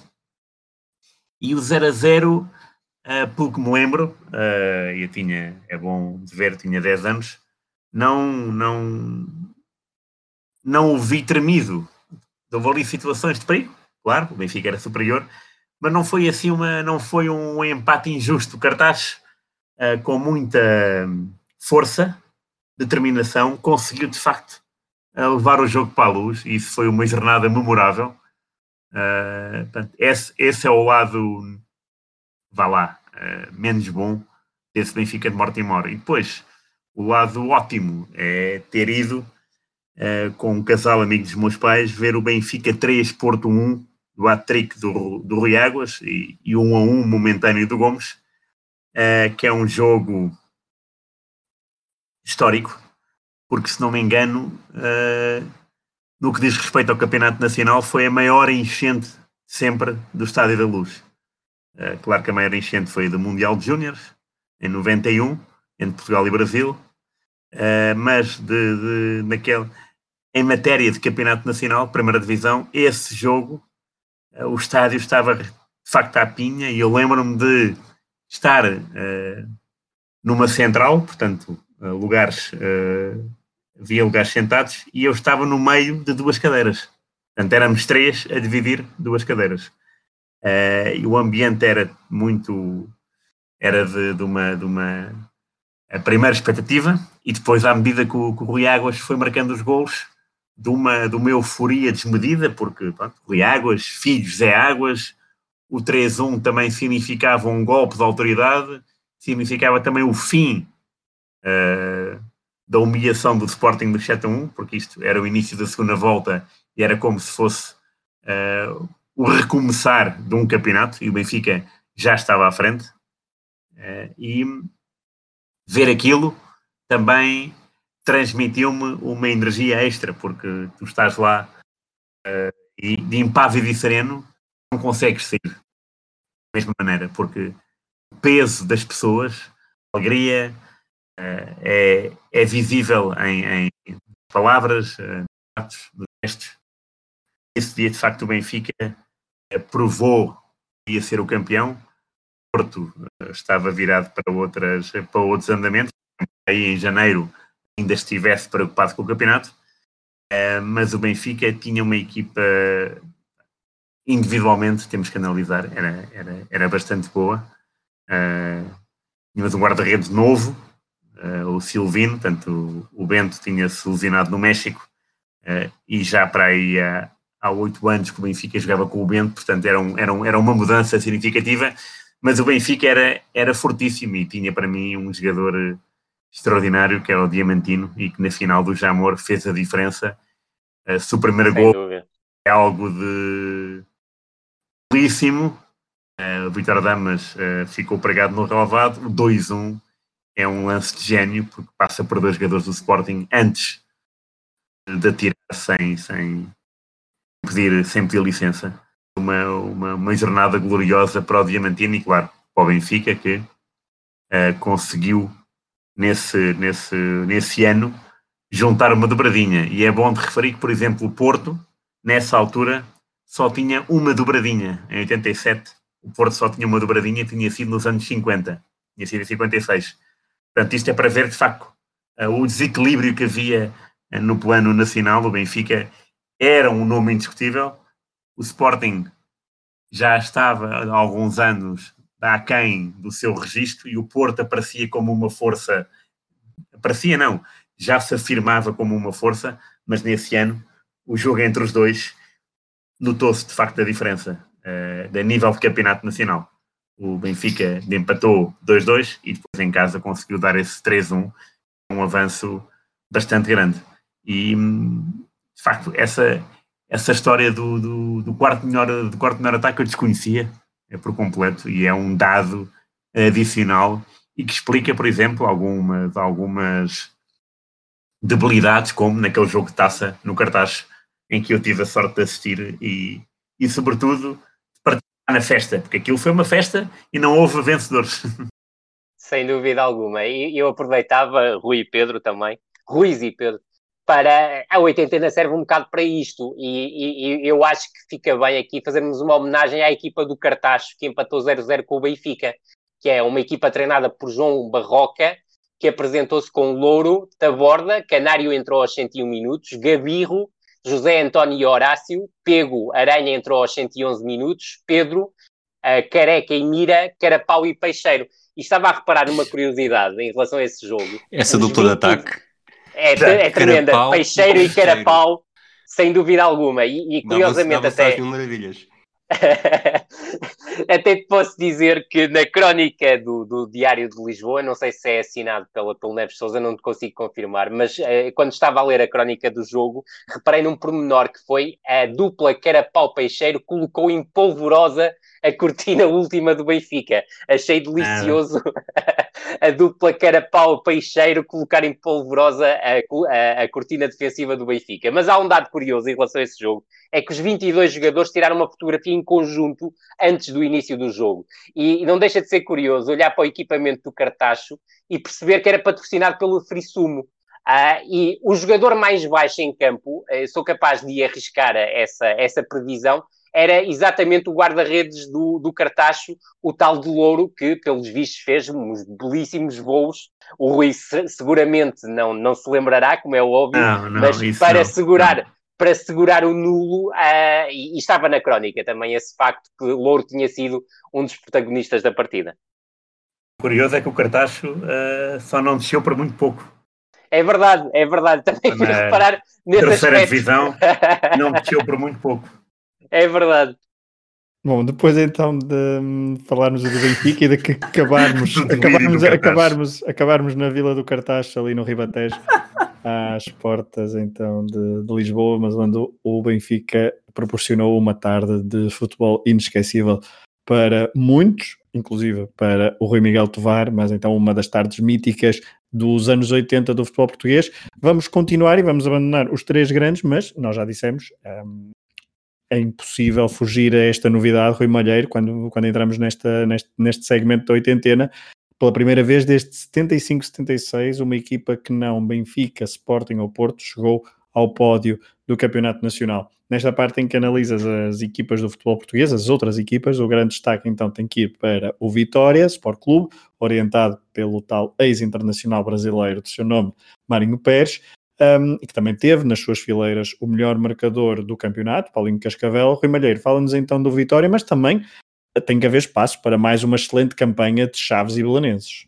Sem dúvida alguma, Pedro. Uh, acima de tudo, dizer que este Vitória uh, teve um, uma época absolutamente fulgurante, porque se formos olhar, 30 jogos, 14 vitórias, 13 empates e 3 derrotas. 3 derrotas é um pecúlio curtíssimo e, e, e, significa que só teve menos uma derrota que o campeão Benfica, te, uh, exatamente, e teve uh, menos uma derrota do que o Futebol Clube do Porto e menos 4 do que o Sporting. Isto quer, quer dizer muito uh, sobre a campanha do, do Vitória de, de Guimarães. Uh, a equipa, a equipa de, de Marinho Pérez uh, teve como principal protagonista, tal como disseste, o Paulinho Cascavel, 22 golos, é uma época absolutamente notável do, do avançado brasileiro, se quisermos a segunda época consecutiva a um nível elevadíssimo, mas também Necama, de um conjunto de zairenses que chegou, acaba por fazer sete golos, e também Admir, que é um jogador que, que eu creio que marca muito esta fase, a partir de aqui, do, do futebol português, esta final da década de, de 80, também marca cinco golos. Para termos uma, uma ideia, o Vitória acaba a temporada com 45 golos marcados, 22 golos sofridos, é uma das melhores defesas do campeonato, porque o Futebol Clube do Porto também terminou a temporada com 22 golos sofridos. Isto são números absolutamente colossais para uma equipa e, sobretudo, pensando que estávamos ainda na década de 80. São números absolutamente incríveis. E acaba a 7 pontos do Benfica, a 5 do Futebol Clube do Porto, com 3 de vantagem sobre o Sporting e 8 sobre o Grupo Desportivo de Chaves.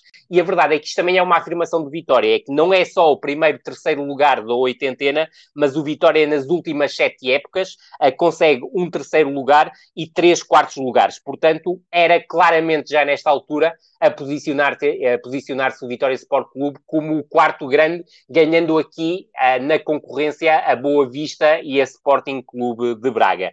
Em relação à temporada, uma equipa muito forte uh, dentro de casa, como é a tradição neste tipo de situações, 10 vitórias, 3 empates e 2 derrotas, 27 golos e 10 golos marcados, mas chamamos a atenção para um por maior, se quiserem, que é a, a campanha fora de casa, porque é, são números inabituais. Ou seja, o Vitória ganha quatro vezes, portanto não é muito que ganha, mas apenas perde uma vez, ou seja, soma 10 empates fora de casa. Mas acabar a temporada com apenas uma derrota fora de casa é absolutamente notável para uma equipa que não era um grande na altura do futebol português.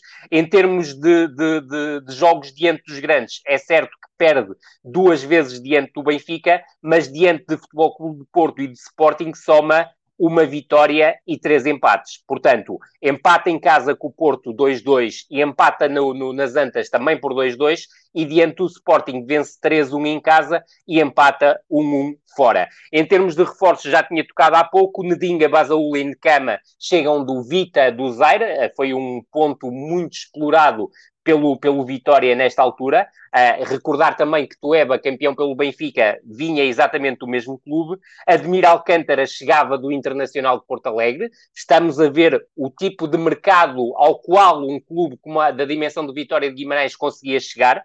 Também Heitor, depois já de, do, do, do, início da época, chegou do Vasco da Gama, Nené do Atlético Paranaense e Carvalho foi o principal reforço a nível, a nível nacional que chegou do Portimonense. Em relação ao 11 base, e sublinhar também que o Vitória consegue a sua, igualar a sua melhor classificação de sempre, que era de 68, 69, o tal terceiro lugar, o Vitória jogava muitas vezes perto de um 4-1-4-1. Jesus era o guarda-redes, linha defensiva com Custeado à direita e Carvalho à esquerda, depois com o decorrer da temporada, Heitor, o tal brasileiro dos livros incríveis, começou a ser utilizado como lateral esquerdo, dupla de centrais com Miguel e Nené, sendo que Tozé muitas vezes surgiu como opção a Nené, meio campo, Nascimento, o médio mais defensivo, Adão, o médio de equilíbrio, mas muito criativo, mas depois, sobretudo, Nedinga a partir do corredor direito, um jogador de todo o terreno, com Necama e Basaúla a serem também muito utilizados, Roldão a partir do corredor esquerdo, mais um brasileiro, e depois Admir nas costas de Paulinho Cascavel, uma dupla que foi tremendamente efervescente. Em termos de revelações, obviamente, quinto lugar do Desportivo de Chaves, a qualificação europeia, a salientar que em dois anos da primeira divisão a equipa do Desportivo de Chaves de Raul Águas consegue um sexto lugar em 85-86 e um quinto lugar em 86-87. Acima disto é bastante complicado e salientar aqui o protagonismo de Radid Zravkov, um jogador de outra dimensão que chegou uh, neste, neste verão ao futebol português. 11 golos, Jorge Silva 10 golos e Jorge Plácido 8 golos foram os principais protagonistas de uma equipa que conseguiu vencer o Sporting em casa e que conseguiu empatar no Estádio da Luz. Destaque, obviamente, também para o sexto lugar do Belenenses, que, fruto da campanha europeia superlativa do Futebol Clube do Porto, que garantiu a conquista da Taça dos Campeões, permitiu que o sexto classificado do Campeonato Português conseguisse a, a, a, chegada à taça UEFA, mas sobretudo salientar que o Belenenses de Henri Depirra, com Mapuata com 15 golos e Mladenov com 13 golos, dois reforços de muito peso para esta formação azul, acaba por conseguir algo absolutamente sensacional, que é acabar o campeonato como segundo ataque, apenas atrás do Futebol Clube do Porto, com o mesmo número de golos marcados do Sporting, 52 golos. Salientar que em casa a equipa do Belenenses empatou com o Benfica e venceu o Sporting. Depois, por último, salientar a boa época do Varzim, de regresso à primeira divisão, ficou apenas a um ponto da qualificação europeia no sétimo lugar, a melhor classificação de sempre do Varzim, desde o quinto lugar de 78-79. Henrique Calixto, treinador, Vata, Lufemba e Rui Barros, os seus principais protagonistas. Salientar, o, ben, o em casa empata com o Benfica, o já tradicional empate do, do Benfica na Póvoa, o, o, empatou também em casa diante do Sporting e conseguiu empatar diante do Futebol Clube do Porto nas Antas. Portanto, uma época extremamente positiva do Varzim que acaba por ficar vindo da segunda divisão, subindo através da liguilha, ficou apenas a um ponto de um lugar europeu. Em termos de, de seções, o 11 lugar do Sporting de Braga, e convém aqui salientar que quando Manuel José assume o comando técnico do Sporting de Braga em uh, janeiro de 1987, porque Manuel José mal sai do Sporting, acaba por isso substituir Humberto Coelho ao Sporting de Braga, pega na equipa na zona de descida, consegue elevar até o 11 lugar, mas para quem tinha ambições europeias e tinha estado há pouco tempo uh, na Europa, acaba por ser uma época de desilusão. O mesmo acontece uh, no com o Boa Vista, que termina em oitavo lugar, fora da UEFA, uh, após dois anos consecutivos uh, de, de, apuramentos europeus, e também salientar aqui que a saída de João Alves a meio da temporada acabou por, uh, por constituir um duro óbice para esta equipa do Boa Vista, com o Major Valentim Loureiro a encontrar como sucessor o ex-selecionador nacional José Torres, que não conseguiu levar o barco ao porto europeu. Por fim, o 14 lugar do Salgueiros, após cinco anos consecutivos na primeira divisão, implicaria uma descida, mas no próximo episódio iremos explicar que essa descida não acontece porque há um insólito alargamento. Alargamento esse, então, que faz com que os 16, que as 16 equipas de 86 87 permaneçam para 87, 88. Fiquem uh, uh, à espera do próximo episódio, que aí explicaremos então melhor. Recapitulando, Benfica primeiro, Paulo Porto segundo, terceiro Vitória Sport Clube, quarto Sporting Clube Portugal, quinto Grupo Desportivo de Chaves, em sexto Belenense, em sétimo Varzinho, oitavo Boa Vista, nono Portimonense, décimo Académica de Coimbra, em décimo primeiro Sporting de Braga, décimo segundo Marítimo, décimo terceiro Rio Ave, décimo quarto Salgueiros, décimo quinto Farense e, por último, décimo sexto o Elvas. Uh, Rui, Rui Malheiro, aí continuamos contigo para falarmos de de transferências. É, foi uma época rica a esse nível. Não tanto nos grandes, mas nos outros clubes, sem dúvida alguma. Em termos de, de grandes, salientar, obviamente, no Benfica a afirmação de Silvino, de Dito e de Chiquinho Carlos. No caso do Futebol Clube do Porto, Souza e Jaime Pacheco, mas também devido a problemas físicos. Em termos de campeonato, não tiveram épocas muito regulares. Basta olhar que Souza só fez 16 jogos e Jaime Pacheco só fez 17 jogos. Portanto, uh, acabaram por não ser tão utilizados quanto isso. E em termos do Sporting, para vermos aquilo que o Rui Pedro Silva muito bem já destacou, foi uma época de, de, completo desacerto em termos de aquisições e diria, não sei se o Rui estará de acordo comigo, que Zinho acaba por ser o jogador com rendimento mais regular, o jogador contratado ao Sporting de Braga, o médio brasileiro, o médiozinho, uh, que acabou por fazer dois golos em 22 jogos. Mas agora vamos mesmo aos reforços de peso do campeonato. Uh, já aqui salientei, Admir Alcântara no, no Vitória, contratado ao Internacional, Necama, tais 7 golos, um especialista incrível na marcação de livros diretos, uh, 7 golos em 25 jogos, e Nedinga, que acaba por ser um jogador que marca a próxima década de Vitória Sport Clube, uh, com 23 jogos e 3 golos. Depois, Depois, obviamente, Radid Zdravkov, contratado ao Sredets da, da, de Sófia, internacional búlgaro, chega aos Chaves, faz 11 golos em 26 jogos, outro excelente executante de lances de bola parada, mais um internacional búlgaro que chega ao futebol português, uh, Risto Mladenov, uh, 13, aliás, Stoico Mladenov, 13 golos em 26 jogos pelo Belenenses, contratado ao CSKA de Sofia. Estamos a falar de um jogador de primeiro nível do, do futebol búlgaro e com prestígio na Europa, mas revelação também o Zairense Mapuata, contratado ao Standard Liège, onde não tinha espaço, e acaba a temporada com 25 golos em 26 jogos. Boas épocas também a salientar uh, de Carlos Xavier na Académica, impôs-se como titular indiscutível, não seria de esperar outra coisa.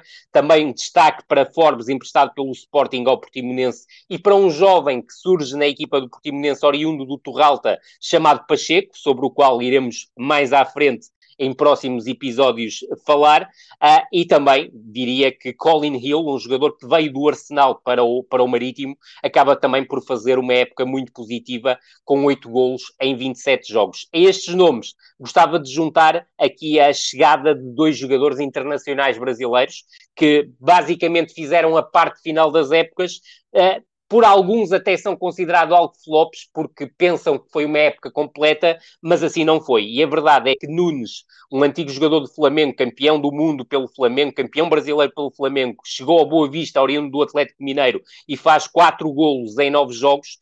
Uh, Vinícius, um jogador que chegou ao Braga, oriundo do Flamengo, este não internacional, mas com bom histórico no futebol brasileiro, faz sete golos na parte final da época, em pouco mais de dez jogos, e sobretudo, uh, como não poderia uh, deixar de ser, destacar aqui o homem do Brasil 82, a referência ofensiva uh, da seleção de Tele Santana, que chega ao Marítimo oriundo do Santos, já uh, em, no declive da sua carreira, não só desportiva, mas também uh, extra-desportiva, mas a verdade é que Serginho Chulapa, em cinco jogos pelo Marítimo, marca quatro golos. É, e desses, e desses quatro gols, Bolonenses, quem ele teria marcado em 82 naquele jogo de treino. Naquele, exatamente. Brasil 2, 12, Bolonenses 3. Sem dúvida alguma, sem dúvida alguma. E esse resultado, há pouco era um de Hockey Patins e esse é quase dando bola. um... À roda do círculo. Isso mesmo.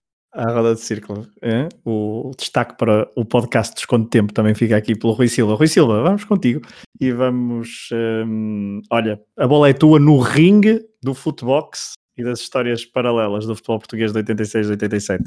Muito bem, eu vou começar por recuperar aqui uma história que falámos, uh, tocámos levemente no último episódio, à conta do, do futebol na Bulgária, da batalha campal que houve no CSKA Levski.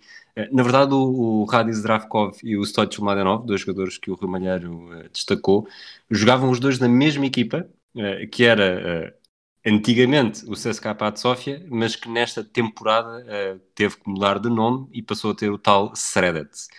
Uh, depois, Exatamente. partindo Tens para, razão.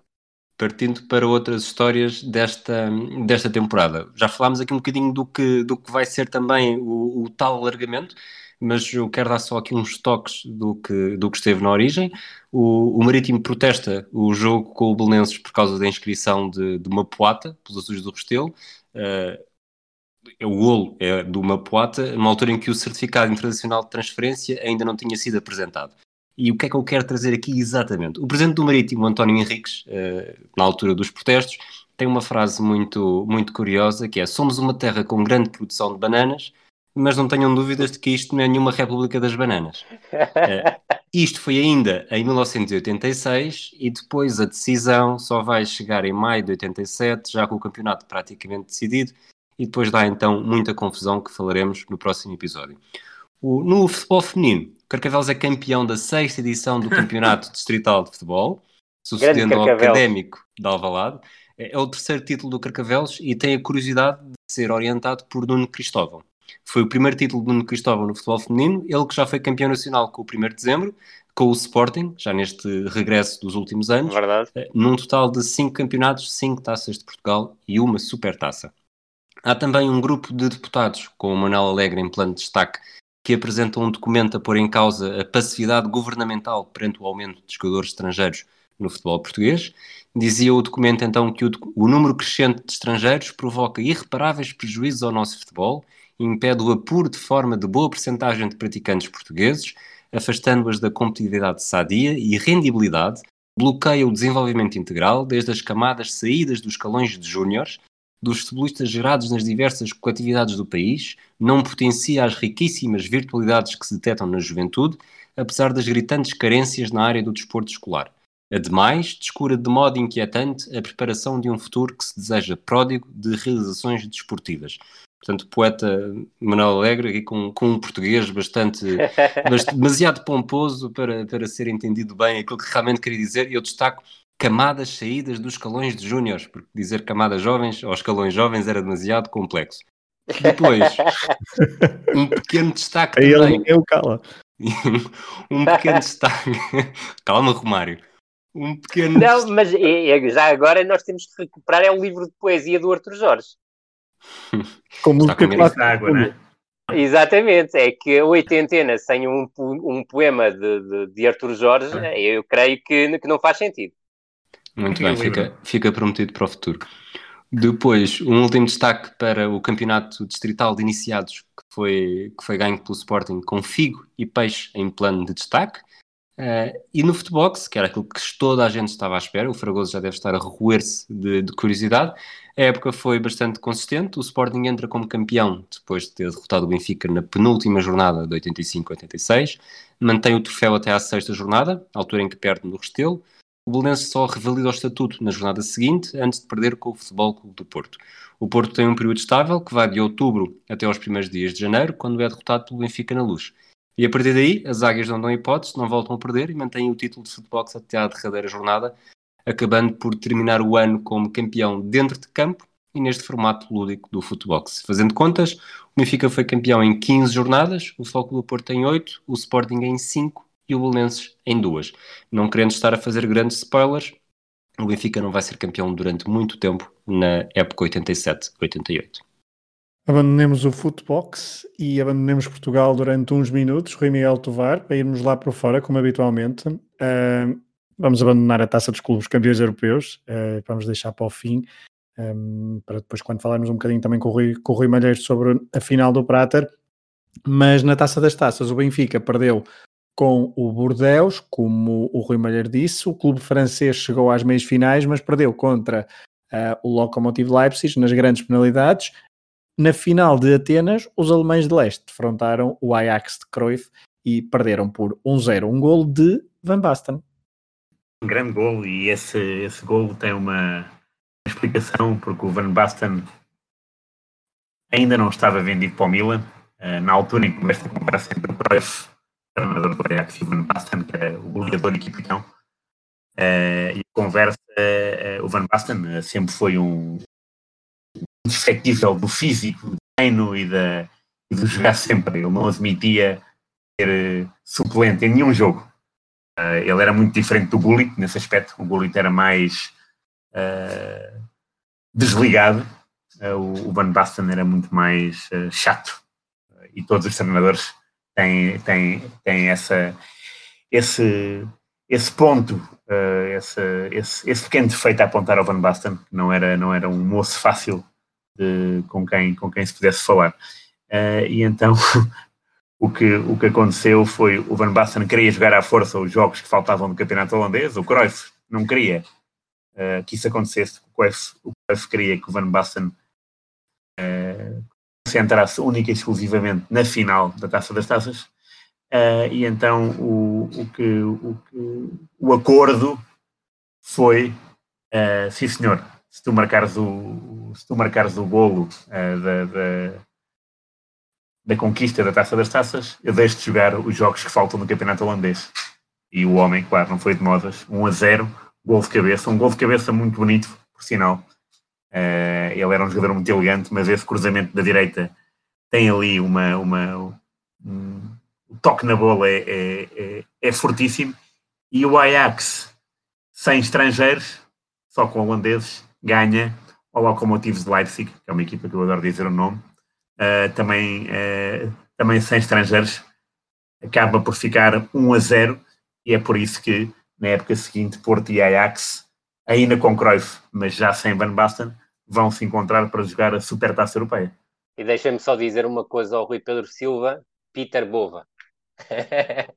Exatamente, um nome que ficou, que ficou até à última no Liga 33 e se bem me lembro, esta, esta, esta época de 87, época europeia, não só dá, dá títulos para dois grandes fetiches do Rui Miguel Tovar, como também promove a estreia de um adolescente, Dennis Bergkamp, na final, que acho que joga alguns minutos. Sem dúvida, joga. Verdade. Ah, aliás, entra, salvo erro, para o lugar do Rob Bitska. Muito bem. Grandes nomes.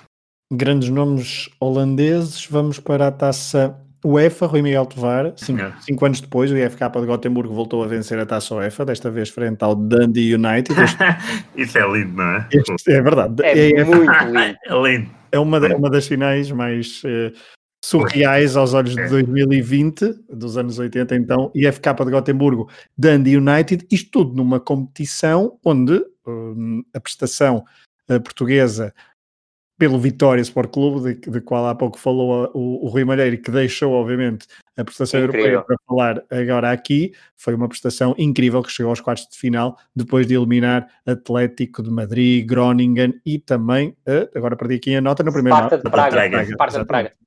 Logo o primeiro. Eh, É uma equipe, é uma, é uma, é uma epopeia muito interessante eh, e queria aqui realçar ehm, a segunda mão dos 30, do, do- da primeira eliminatória da, da taça, das taças europeias, porque eh, Portugal tem cinco representantes e os cinco representantes ganham. É, Rabai 0 Porto 1, Certíssimo. 1 Benfica 2, Sporting 6, Acran 0, Vitória Sport Clube 2, Sparta de Praga 1 e Boa Vista 1, Fiorentina 0. Sendo que, este Boa Vista 1, Fiorentina 0 tem eh, o pormenor delicioso de ter ido a penaltis. E nos penaltis o Boa Vista ganhou, marcou eh, 100% de eficácia, marcaram Agatão, Caetano e Tunanha. Fiorentina só marcou o primeiro por Monelli, porque depois Ramon Dias, esse mesmo argentino falhou, Malber, Mas, muito conhecido da italiano da Fiorentina, e o Honorati falharam, com vista três penaltis para seguirem em frente. Foi uma, foi um, não foi tudo no mesmo dia. O Boa Vista jogou no dia 2 de outubro, uma quinta-feira, todos os outros jogaram no dia 1, deu na RTP esse jogo. não desconhecia. Deu. Estava previsto depois do jogo, teve que ficar adiado por por um problema de penaltis. Não era fácil eh, a programação eh, manter-se. Não, não, mas deu. Tenho a certeza absoluta. Eu lembro perfeitamente. E, e, de facto é uma jornada muito, muito interessante. Depois o Boa Vista é eliminado pelo Rangers, Rangers esse treinado pelo Graham Souness, eh, que seria depois conhecido em Portugal como treinador do Benfica, e o Vitória, de facto, é uma, uma jornada europeia muito interessante, 2-0 ao Atlético Madrid, eh, com golos de Paulinho Cascavel e Roldão, depois perde 1-0 em, em Madrid, mas foi só um sobressalto, o, Vitória de Marinho Pérez chegou em frente, o Groningen perdeu 1 a 0 na Holanda, depois em Guimarães deu 3-0, Nascimento, Medinga e Paulinho Cascavel, e isto dava para tanto que o Vitória só fez uma substituição. Depois, de facto, uh, cruzou-se com o Borussia Mönchengladbach, treinado por futuro treinador de Benfica, e o Banks, uh, e aí não houve hipótese. O Borussia ganhou 3-0 em Mönchengladbach, e depois uh, o Vitória ainda deu um ar da sua graça, marcou dois gols, mas também sofreu dois, empatou 2 a 2. Uh, curiosamente, este 2 a 2 foi no mesmo dia do tal 1 a 1 do Porto em Brondby, uh, o jogo em que o Casa Grande se lesiona com alguma gravidade, e, e, acabou por ser 50-50 representantes, só um segundo em frente. O Porto não seria o monstro barra a ganhar a taça, mas sim esse histórico do futebol europeu, que é o IFK Gotemburgo, que uh, despachou com, com alguma tranquilidade do Dundee United, 1 a 0, Gotemburgo, 1 a 1, Escócia, uh, o que, como nós já, já dissemos, uma jornada europeia curiosa, porque encontrar um representante sueco e um escocês na final é algo de glorioso. Talvez só no curling, no futebol não estou não a ver. e, há, e, há, e há um aspecto curioso. há um aspecto curioso, Felipe, porque um dos jogadores de Gutemburgo, uh, eu, eu creio que ele não chega a jogar na final, era suplente na final. É o, o finlandês Jari Rantanen, que foi jogador do, do Estoril. Ah, sim, sim. sim, sim, foi sim. jogador do Estoril. E há essa, essa curiosidade. Foi jogador do Estoril antes de vencer esta taça UEFA, o que ainda torna isto mais, mais curioso. É verdade. Não sabia dessa, mas é um pormenor delicioso, claro.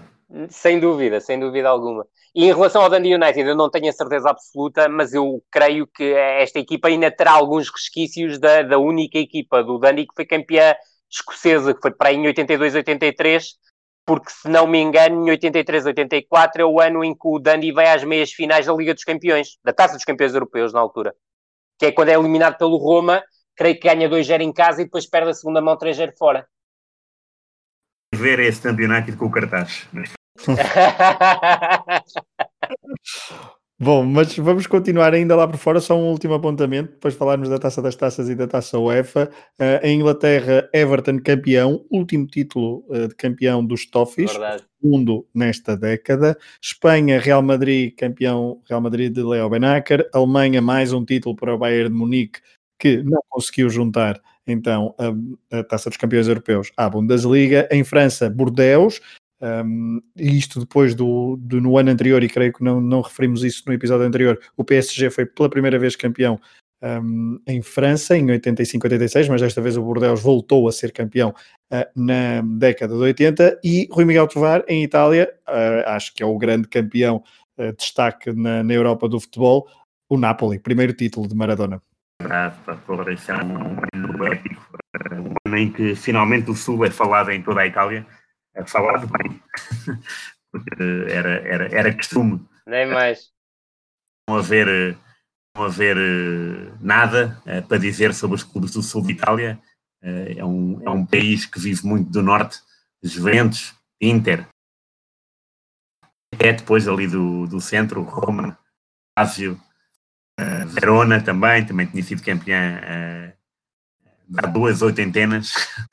Agora o Nápoles que de facto conseguiu não só uh, ser campeão, como ganhar a taça, portanto foi de modas, ganhou os dois, uh, os dois troféus em, em, em, disputa. E é um, é um, é um campeonato interessante uh, em que é preciso, curiosamente, um, uma partida de desempate para, para saber quem vai à taça UEFA entre o Milan e a Sampdoria. É o Milan com um gol de Massaro no prolongamento, mas aquilo que realmente interessa é o campeonato italiano. Nápoles deu a lição com futebol, com, claro, uh, Maradona, uh, não deixamos esquecer do Bagni, do Jordan, jogadores uh, rentabilizaram muito porque uh, quem joga ao lado do gênio irrepetível como o Maradona, que foi o melhor jogador da equipa com 10 gols, quem joga ao lado dele pode ter a sorte de ter grandes proezas. E de facto, este Nápoles cometeu a proeza de acabar com algum, com algum à vontade por uh, o segundo classificado, que foi inevitável os Juventus, mas uh, lá está, foram, foram três pontos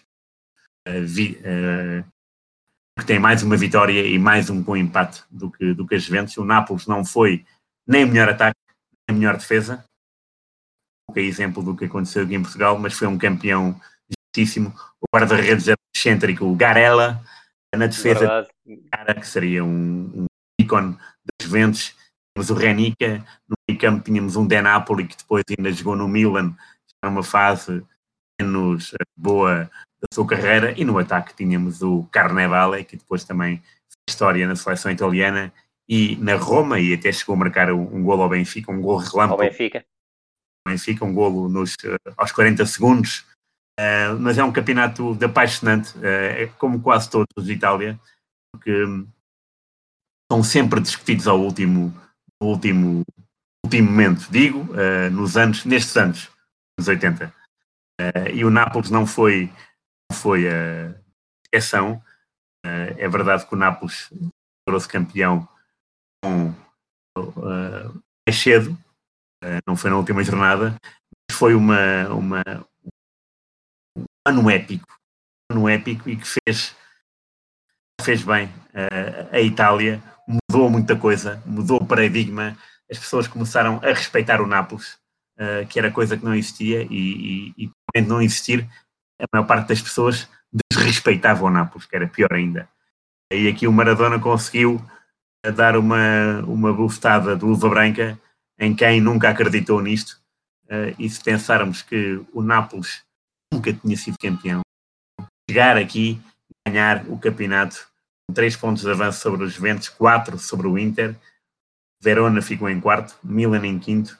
É uma época de facto memorável do futebol e que junta uh, um gênio, uh, um só nome, que é o Maradona, foi campeão mundial em 86 e em 87 foi campeão italiano. São dois momentos uh, deslumbrantes Bom, uma nota rápida antes de irmos aos jogos da época, só para dizer que começou uh, na temporada 86-87 a uh, qualificação para o europeu de 88. Portugal ficou emparelhado no grupo 2 com Itália, Suécia, Suíça e Malta. Durante esta época de 86-87, Portugal defrontou a Suécia e empatou a um golo, foi à Suíça e empatou a um golo recebeu a Itália e perdeu 1-0, recebeu Malta e empatou 2-2 e, portanto, no final da época 86-87, as perspectivas de ir ao Europeu 88 eram mais do que diminutas. Voltaremos a falar desta qualificação no próximo episódio. Isto porque, uh, Rui Malheiro, vou-te lançar uh, os jogos da época e acho que vamos começar pelo Porto Bayern Munique do Prater, só para muito rapidamente, uh, primeiro vou-te lançar com Melinar Zico, João Pinto, Eduardo Luiz, Celso, Inácio, Kim, André, Jaime Magalhães, Souza, Madger e Futre, mas se há pouco pedias poesia de Artur Jorge, uh, cá está ela, pelo menos, uh, do que consegui encontrar na biblioteca virtual, Vértice da Água, um, o livro que foi editado em 1983, e pelo menos aqui uma, uma pequena citação, e se há, há pouco pedi desculpa pelo meu francês, agora peço desculpa pela minha falta de jeito eh, na hum, declamação de poemas, mas cá vai. Se ao menos uma vez o poeta ordenasse que as aves se despissem, que as aves não gritassem, que as aves a tão alto chegar não chegassem, ou que por tão alto chegarem, outra ordem as parasse, ou um raio ou uma pedra, ou o sino de uma igreja, ou talvez uma palavra, o que calhando bastasse. Rui Malheiro, a bola é tua. Bravo, muito Uou. bravo. Eu, eu já vou falar do jogo, mas tenho, tenho que vos dizer aqui uma, uma, algo. É, é um poema de Arthur Jorge, de Vértice de Água, que se chama Corrida no Estádio Nacional. Peço desculpa porque também a poesia não é o meu forte, eh, pelo menos a lê-la. O cão ladra de joelhos a colecionadores de velhas imagens a contrabandistas de atletas cegos, a elefantes iconoclastas nas margens, obstinado corpo, alugado, poderoso animal. Fez silêncio. Pronto, é isso. Pode. Muito bem. Muito bom. Arranquemos então para o Prater. Eu, eu creio que, que, o, que o Arthur Jorge neste jogo parte, obviamente, do, do, do, pressuposto principal, que é não contar com Lima Pereira e com Fernando Gomes. E isso obriga-o a alterar aquilo que seria o plano e aquilo que ele tinha em mente ah, desde o início, porque dificilmente deixaria de fora Lima Pereira e principalmente Fernando Gomes, o que podia levar, a, a, podia conduzi-lo a outro tipo de estratégia na abordagem a esta final. Uh, creio que uh, ficou, sem dúvida nenhuma, a questão de manter uma linha defensiva de quatro, o que não é qualquer surpresa em Artur Jorge. Portanto, João Pinto como lateral direito, Celso e Eduardo Luiz como dupla de centrais, Inácio como lateral esquerdo e, obviamente, Melinar Zic na baliza. Depois, no meio-campo, eu creio que Artur Jorge foi muito inteligente. Ele sabia que o, o corredor central uh, da equipa do, do Bayern era um dos seus pontos fortes, porque tinha Ansi Flick, tinha Andreas Brem, tinha Lothar Matthaus e tinha o irmão do, do Rumeniga, que dos quatro, do meu ponto de vista, era o mais limitado. E o que é que Arthur Jorge fez? Colocou o André como, como médio mais de contenção Kim muito próximo no apoio a André e depois Souza numa espécie de médio interior esquerdo que surgia muitas vezes no apoio ao tridente da frente, sendo que no tridente da frente Jaime Magalhães à direita não era tão profundo e servia muitas vezes como equilibrador do meio-campo em relação a Paulo Futre. E Paulo Futre faz um jogo absolutamente tremendo a partir dos corredores laterais em direção à zona de finalização, enquanto Madger é aquilo que nós podemos considerar um falso novo, porque a verdade é que nunca foi novo, procurou sempre desequilíbrios ah, em zonas exteriores, para depois ou, ou conseguir fomentar assistências para situações de finalização ou para marcar o golo. Agora, aquilo que me parece importante sublinhar da exibição do Porto no, no Prater, e nós já falamos aqui do, do Futebol Clube Porto ter estado em desvantagem na primeira parte, mas em termos de qualidade de jogo não me parece ter estado em desvantagem em relação ao Bayern de Munique, não por uma exibição soberba na primeira parte do Futebol Clube Porto, longe disso, mas a verdade é que a equipa do Bayern uh, dificilmente conseguiu criar desequilíbrios à equipa do Futebol Clube Porto e acaba por marcar um golo num lançamento de linha lateral quase acidental, onde há a tal agressividade posicional do Molinar Zic a ser traída por um desvio do jogador de futebol do Porto que vai ao encontro do, do cabeceamento do Kogel. E eu lembro que na altura até se brincava com a questão do Kogel. Uh, isto já depois do jogo, obviamente, depois do Futebol Clube Porto vencer, uh, era o jogador mais pequeno da equipa do, do, do Bayern de Munique.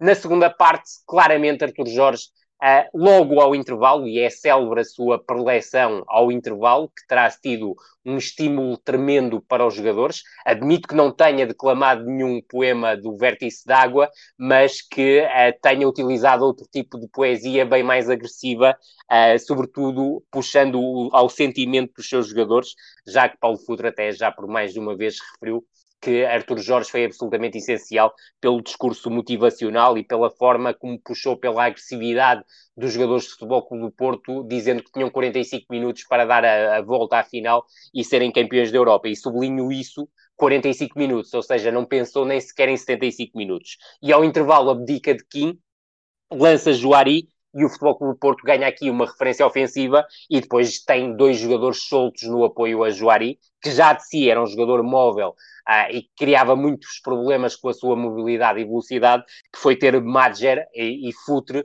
juntamente com Jaime Magalhães e Souza, claramente uh, um quinteto de vocação extremamente ofensiva. Mas não satisfeito e estando ainda a perder, ao minuto 66, Arthur Jorge, uh, citando Quinito, lança toda a carne no assador, podia ter colocado um ponta de lança, que seria Walter Casagrande, era a opção que tinha no banco de suplentes, mas a verdade é que vai com tudo uh, e, sobretudo, pensa em criar desequilíbrios a partir do meio campo para chegar com mais qualidade à zona de finalização.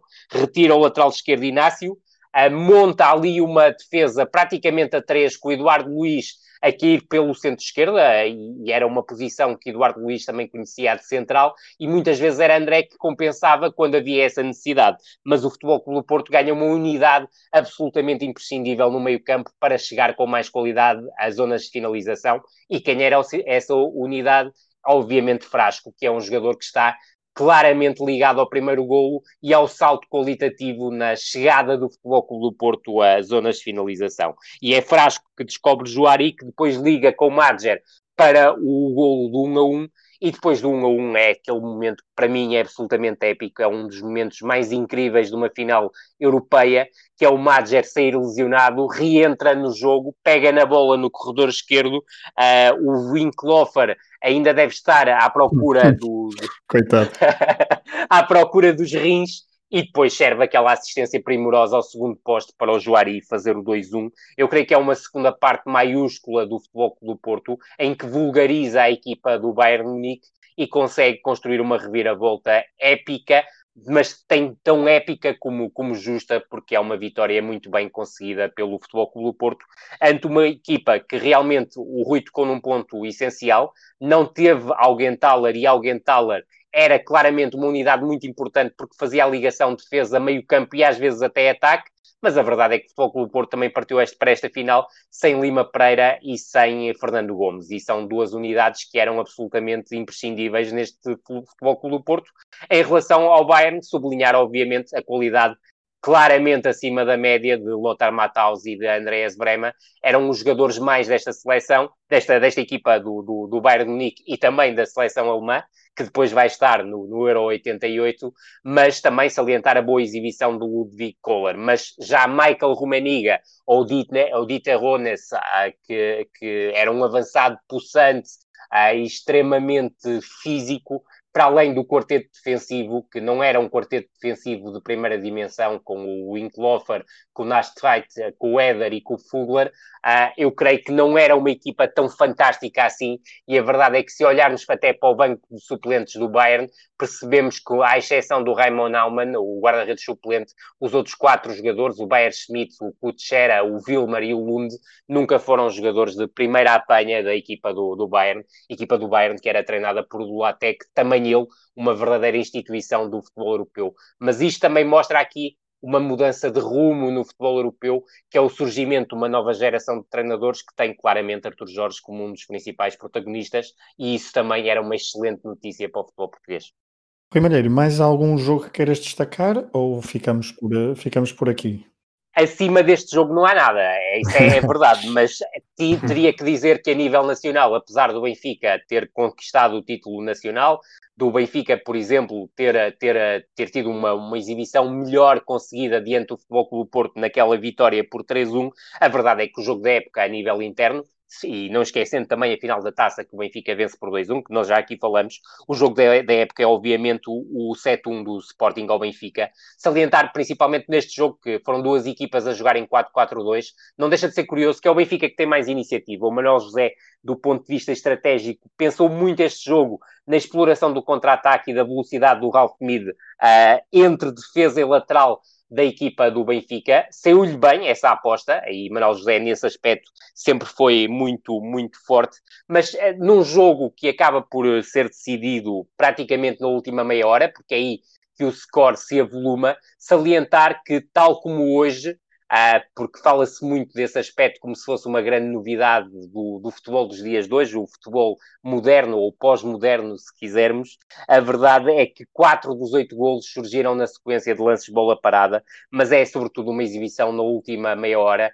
É uma exibição confrangedora do ponto de vista defensivo do Benfica. É uma equipa completamente partida no momento de transição defensiva e que, mesmo em organização, se via espaços descomunais entre defesa e meio-campo e a verdade é que um dos golos do, do Sporting, o Sporting tem praticamente três tentativas para chegar à zona de finalização e marcar o golo. Eu creio que é o 6-1, em que o Sporting é, já faz um verdadeiro tiro, tiro ao boneco a Silvino, que, uh, para a infelicidade dele, Uh, quase como o último socorro, ainda fazia umas, umas defesas difíceis para a frente mas depois as recargas resultavam quase sempre em golo. E, obviamente, do ponto de vista individual, salientar Manuel Fernandes, que consegue quatro golos, um póquer, uh, num clássico, e isso uh, não está ao alcance de praticamente ninguém. Só quero aqui só anotar duas linhas rápidas sobre esse jogo. É Manuel Fernandes, remates à baliza, quatro golos. E Nem mais. E Ralph Mead, 12 perdas de bola, 12, e uh, marcou um gol, é verdade. Uh, e nessa noite os jogadores foram sair para o platô. Ralph Smith mandou ouvir não sei quantos champanhes, estava eufórico. Não pelas perdas de bola, mas sim pelo gol, imagino eu. e no treino, dois dias depois, apareceu uh, o porteiro do platô a, a, perguntar: então, nem que pagam as garrafas de champanhe, não é? Ralph Smith esqueceu-se. Claro.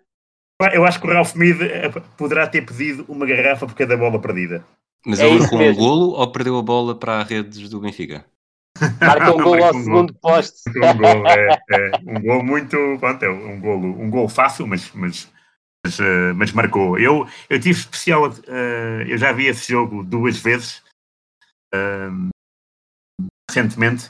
Uma vez só foi para ver o Ralph Mead. Então o Ralph Mead é sete passos certos oito passos errados, dois remates para fora, três remates para a defesa do Silvino, um gol, uma falta sofrida, uma falta cometida, quatro recuperações de bola, 12 perdas de bola.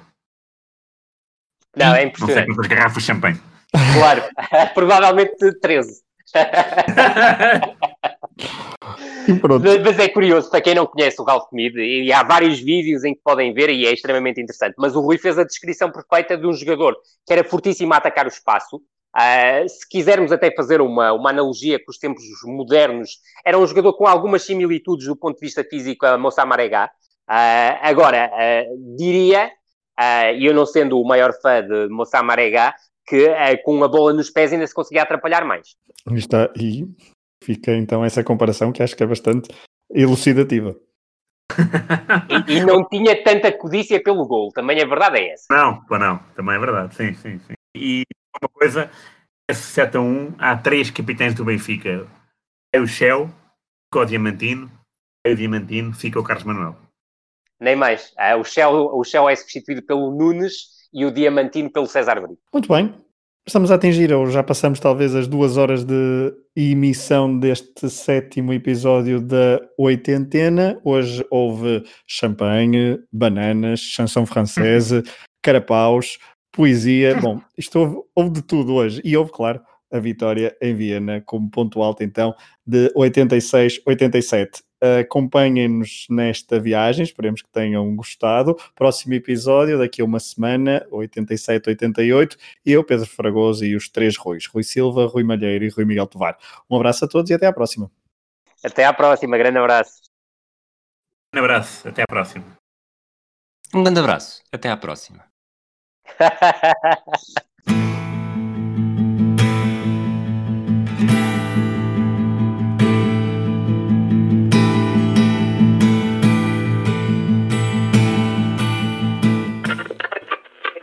Queria desejar, dar os parabéns a vocês pela magnífica carreira que fizeram esta época. E espero que o Benfica seja um digno sucessor desta equipa de Sporting. O remate, lá gol! Gol de Portugal! Gol famoso de Carlos Manuel! Mato de calcanhar, excelente! Gol do Porto!